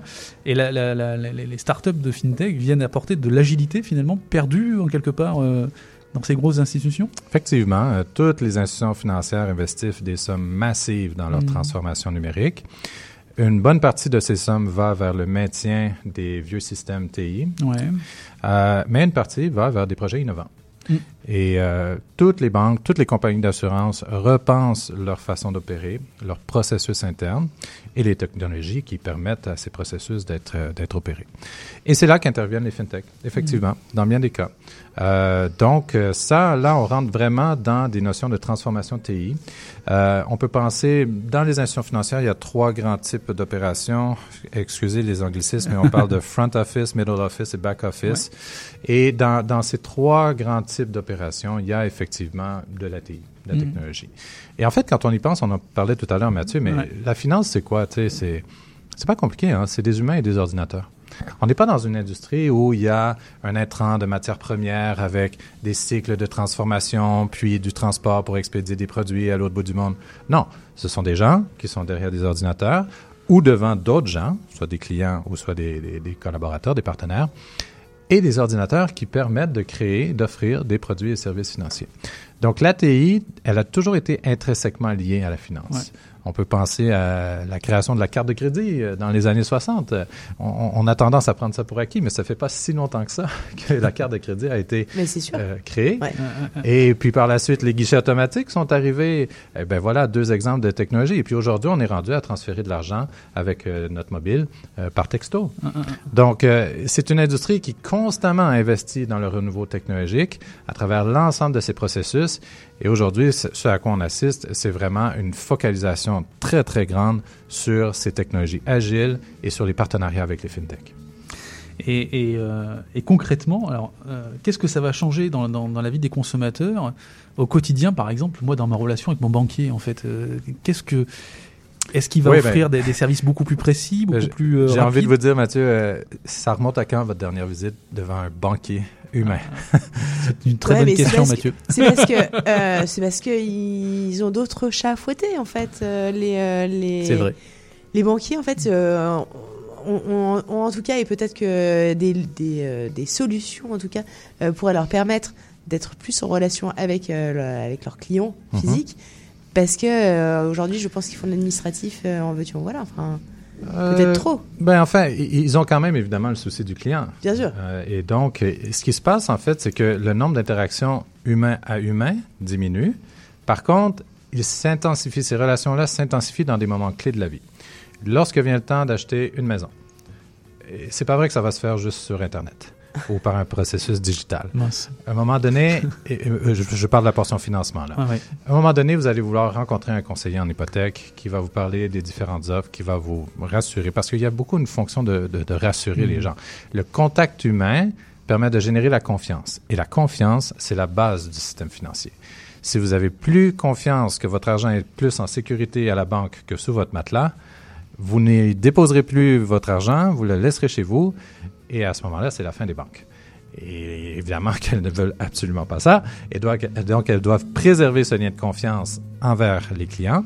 Et ce lien se bâtit dans des moments charnières, les moments clés de la vie. Un mariage, un enfant, un- l'achat d'une maison, d'une voiture. Et donc, les institutions financières maximisent l'intensité de la relation humaine lors de ces visites-là. Et pour aider donc les conseillers financiers, les conseillers hypothécaires et autres, les outils technologiques ont toute leur pertinence.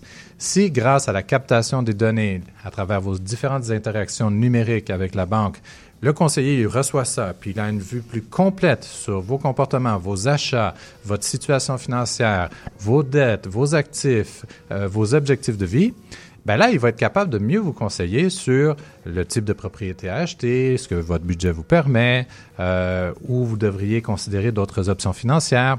Bref, la captation des données va permettre une meilleure compréhension du client, puis ça va faciliter le travail du conseiller en retour. Donc, c'est un peu comme ça, en fait, que ça se passe, ce changement-là. Ce que, ce que je trouve intéressant, c'est que ça, ça vient aider à, à optimiser la, la qualité de la relation, en fait. Et euh, Oui, et puis on parle beaucoup de relations omnicanales. Ouais. Donc, euh, que vous appelez la banque, que vous textez la banque ou écrivez un email. Mm, Toutes ces informations-là, où est-ce qu'elles se retrouvent? Souvent, dans des systèmes TI, des fois, elles se retrouvent en silo, euh, sur un répertoire donné, sur un autre serveur ailleurs. Le défi de l'institution financière, c'est de capter toutes ces informations-là qui concernent chaque client Mhm. pour être capable d'avoir une vue complète sur lui et ensuite de ça, la transférer vers un humain qui va pouvoir justement mieux la servir. Donc, euh, c'est un, un réel défi. C'est, c'est, c'est pas facile et c'est, vrai que dans le passé, ça a pu causer des frustrations. On se demande, mais j'ai, euh, j'ai mis à jour mon adresse euh, sur le site web de la banque. Euh, Pourquoi, quand je les appelle, ils n'ont pas ma nouvelle adresse? Bon, euh, ça, c'est des problèmes et c'est des défis très concrets qui témoignent justement de cette complexité TI derrière. Alors, euh, c'est pas des défis qui sont faciles à relever pour les institutions. Non, c'est pas pas des défis, mais et à la fois euh, il faut être enfin en tout cas du coup ça fait prendre conscience que euh, des, des, des petites structures, euh, les euh, des, des startups en tout cas ont à disposition quand même des, des données extrêmement sensibles et il faut que les les institutions s'assurent de du, du bon usage en tout cas de, de, de ce qu'ils en font parce que ils donnent quand même une, une accès à, de- l'information extrêmement sensible. Absolument. Euh, le secteur financier est un secteur très réglementé. Euh, que ce soit les lois sur euh, la protection de l'information personnelle, les lois de protection du consommateur, euh, il y a des organismes de réglementation sur plusieurs pans d'activité, que ce soit au niveau bancaire, au niveau de la lutte au terrorisme et au blanchiment d'argent, les lois sur les valeurs mobilières, et évidemment, les institutions financières doivent se conformer à toutes ces lois et gérer les données qu'elles reçoivent des consommateurs en conséquence. Donc, et, et on l'a bien vu, toutes les questions de cybersécurité sont extrêmement importantes et, et potentiellement dommageables pour des Ouais. institutions financières. Et on a vu, ben, bien sûr, tout le monde a à l'esprit euh, la brèche chez Desjardins. Mhm. Euh, ça a un impact majeur. Euh, je peux vous dire, par exemple, aux États-Unis, une banque euh, comme Capital One a subi une même brèche, mais là, on parle de plus de 100 millions de consommateurs qui ont Oh été là. affectés par euh, cette brèche de sécurité. et on revient à la question de la confiance euh, dont je parlais tout à l'heure. Si on n'a plus confiance que nos données ou notre argent sont en sécurité, ben ça remet en cause la pertinence même de ces institutions. Alors évidemment, c'est une priorité extrêmement grande pour les institutions financières. Elle s'applique aussi au fintech. Et ça, c'est important de le dire. Si on se lance comme nouvelle entreprise dans le secteur financier et qu'on veut produire, distribuer des différents services, eh bien, il y a de fortes chances que vous soyez affecté par de la réglementation et vous devez, dès le départ, vous y conformer. Ce qu'on appelle compliant by design en anglais. Euh, il- faut absolument avoir à l'esprit la protection des données et euh, la protection des informations euh, confidentielles des clients lorsqu'on est dans le secteur euh, fintech. Ok.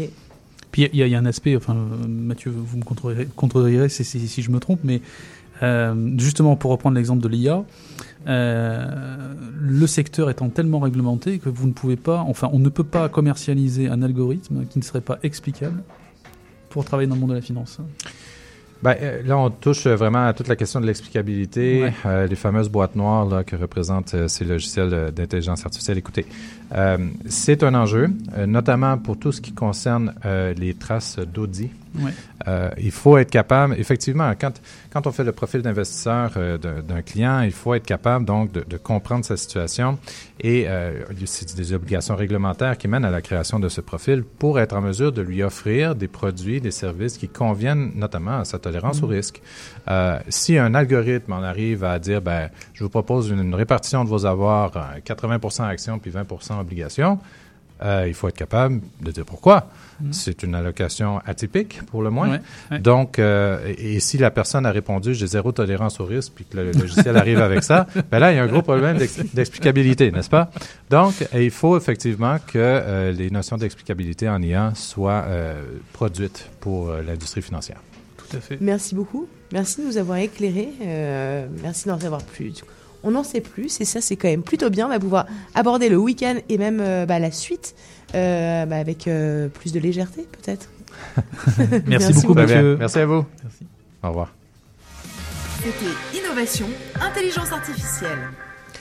Mais que j'aime cette chronique. Merci beaucoup Mathieu euh, et ton invité Mathieu également. On en a appris beaucoup plus et c'est vraiment, euh, c'est vraiment un plaisir. Euh, Delphine, si on parlait vin dans quelques minutes avec Mais Mélanie Bout qui est dans le studio. En attendant, on se fait un petit, ah bah un tube, ça cartonne en France, c'est Vanessa Paradis, son dernier titre. On écoute ça et on revient dans quelques instants. Attention, gros hit en France.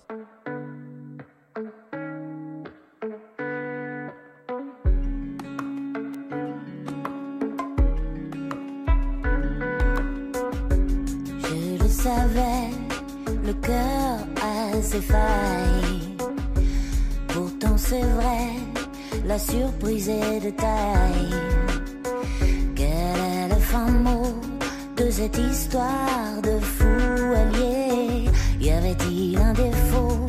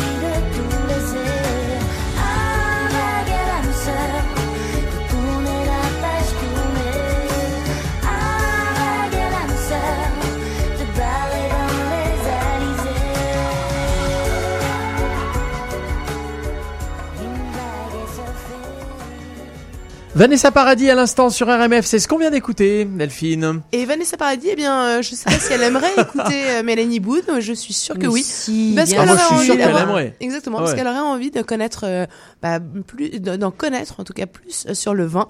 Et c'est tout de suite. Vino Vidi Vici, le vin, les bulles. Salut Mélanie. Salut. Salut. Alors, on parle de quel vin aujourd'hui? Alors De ou de quel cépage? On parle euh, de choses effervescentes. Ah, les bulles. Ok. Voilà. Allons-y, les bulles. On fait quoi aujourd'hui, Festoyons. j'ai l'impression. Mais euh, contrairement à, à l'habitude, on ne parle pas de choses effervescentes françaises, mais Ah. plutôt l'Italie. Ok. Ok. Alors, Prosecco, Mais oui. Moscato, Lambrusco, Hmm. ce sont des noms qu'on connaît euh, plus ou moins bien. Et euh, donc, ce sont des, des noms de, de vins effervescents italiens. Donc, euh, les vins effervescents italiens sont particulièrement à la mode depuis quelques années. Euh, L'Italie est le premier producteur mondial de vins pétillants, d'ailleurs. Et euh, c'est en fait l'Europe occidentale qui est la région des vins pétillants, euh, mais pas grâce au champagne français, mais justement grâce au prosecco italien, au cava espagnol et au sect allemand, qui sont euh, des indispensables dans, la- dans, dans le calcul total, disons. Ok. Euh, donc le prosecco, il bat tous les records. Aujourd'hui, les champagnes et les créments euh, d'origine euh, française ont un tout petit peu moins la cote en termes de consommation pour les Français. Euh, ils sont, euh, ils préfèrent les, les, les vins effervescents étrangers, notamment Et les tu parles Italiens. ici? Là, Sur le marché coup, du Québec ou sur le non, marché sur le marché européen En fait, sur le marché européen, parce que pour le Québec, c'est un tout petit peu particulier, c'est un peu différent. Euh, mais on, habituellement, quand il y a une mode dans ce, dans ce secteur-là euh, en Europe, c'est une mode qui a tendance à, à se À propager. mondiale. Euh, pas nécessairement à devenir mondial, mais en tout cas à se propager. Alors après ça, on a eu par exemple les vins nature, on a, enfin voilà, je veux dire, euh, la biodynamie, euh, le bio, tout ça part d'Europe d'habitude pour ensuite partir à droite à gauche en passant par les États-Unis. Donc aujourd'hui, on a vraiment, enfin, rares sont ceux qui connaissent pas le prosecco. Ça c'est sûr. Voilà. Donc en termes de vente, euh, le vin italien euh, en France a bondi d'à peu près 45% en 2018. Donc c'est quand même euh, c'est quand même énorme et euh, il, il doit ce succès euh, par exemple euh, à l'apérol spritz euh, qui est ici par exemple quelque chose de très très commun. Euh, J'ai travaillé longtemps dans des restaurants italiens et c'était euh, le euh, cocktail à la mode. Tu m'étonnes. Mais c'est- en fait, non, mais ça te, ça te bouleverse ton, ton activité quand, euh, quand tout à coup le, le Ça cocktail ton de estomac et ton foie aussi. Oui, non, mais quand, on- quand l'alcool, quand ton alcool devient l'alcool. Ouais, l'alcool euh, phare, quoi, le, le, ouais. le- le gros Voilà. succès de l'été. Ah, ça quoi. se démocratise, Donc en termes d'œnologie, euh, le cépage originaire, enfin le prosecco serait un cépage donc originaire du nord-est de l'Italie, mais l'histoire en a fait une appellation euh, pour que le prosecco euh, ne puisse pas être produit ailleurs. Donc c'est devenu un DOC, donc une dénomination d'origine contrôlée, donc euh, soit une AOC en France. Euh, c'est un cépage qui est principalement connu pour euh, donner des vins bruts euh, spumante en italien, donc effervescent, ou frisante, pétillant, qui sont parfaits justement pour l'apéritif ou le dessert. Ensuite, on a donc le lambrusco. Le lambrusco, en France en particulier, la grande partie des vins effervescents produits sont blancs ou rosés. L'Italie est le roi des vins rouges effervescents, particulièrement avec le lambrusco, qui est probablement le vin rouge pétillant le plus bu au monde. Euh, il donne son nom au cépage aussi, qui est planté dans la plaine d'Émilie-Romagne et qui est en partie, euh, est en partie dans le sud de la Lombardie. Donc, pour la production de celui-ci, on utilise la méthode Charmat, souvent pratiquée pour les vins effervescents étrangers et qui nécessite au minimum de trois semaines de fermentation. Donc, plus précisément, elle consiste à provoquer une deuxième fermentation en cuve close afin d'utiliser le gaz carbonique recueilli euh, durant cette fermentation pour accentuer les bulles en bouteille. Ensuite, on a le Moscato d'Asti, donc qui est évidemment euh, très très connu aussi. C'est un vin doux pétillant euh, qui est fait dans le Piémont, au nord-est de l'Italie, dans la région d'Asti. Il est produit avec 100% de raisin de muscat blanc et une fermentation partielle en cuve close également, qui permet de préserver la partie naturelle sucrée du raisin, euh, qui a euh, comme intérêt principal euh, les, saveurs naturelles fruitées. Donc la production de ce vin légèrement, comment dire, faible en alcool d'habitude. Les, arômes sont très intenses, il est, très fruité et c'est même parfois, je dirais, floral. Et le, le nom Moscato, ça a quelque chose à voir avec un moscat, la mouche, ou pas du Ben, tout Vu que c'est fait avec du muscat. euh, C'est plutôt voilà. muscat que Voilà, mouche, alors. ça, Mhm. exactement. muscat Ça peut y avoir des mouches sur le muscat, mais c'est très, c'est très souvent euh, présenté ou bu euh, plutôt avec, euh, avec le dessert. en général. Oui, je m'imaginais peut-être un truc effervescent avec les ailes qui bougeaient, des, des Mais tu es créatif, d'accord. tu es créatif. t'imagines, tu t'imagines. On boit quoi. Qu'est-ce qu'on boit? Alors justement, du Un Moscato d'Asti. Ok. Hein, du Moscato d'Asti de euh, Michele Carlo, le Nivolé. Il est très très bon et il est à 18,95$ euh, à la SAQ.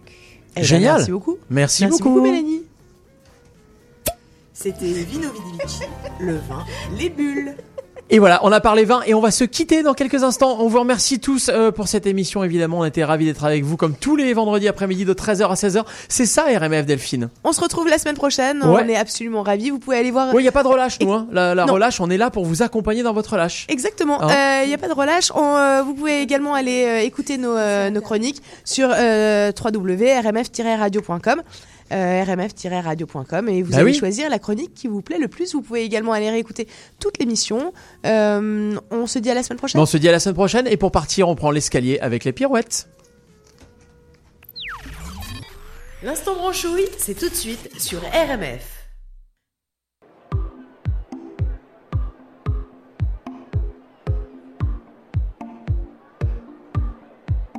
Je suis le plus Tout ce qu'on me dit, tous les présages, tous les avis. Et j'entends la franchise, j'entends le converti. Même le plus si sûr de lui, au fond, n'est pas si sûr de lui. Et j'ai compris qu'il n'y avait rien à comprendre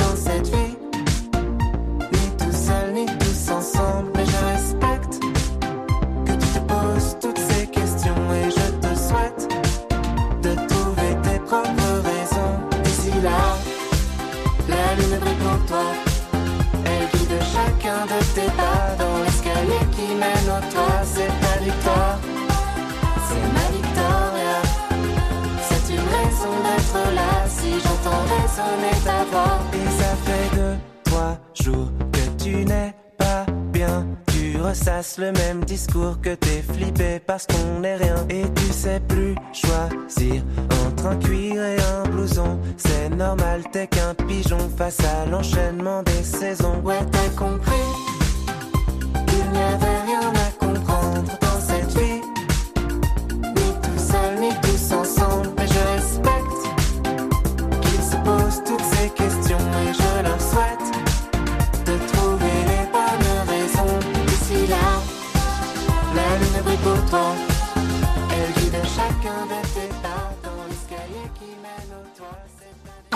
C'était votre émission RMF Radio Montréal France sur les ondes du CIBL 101.5.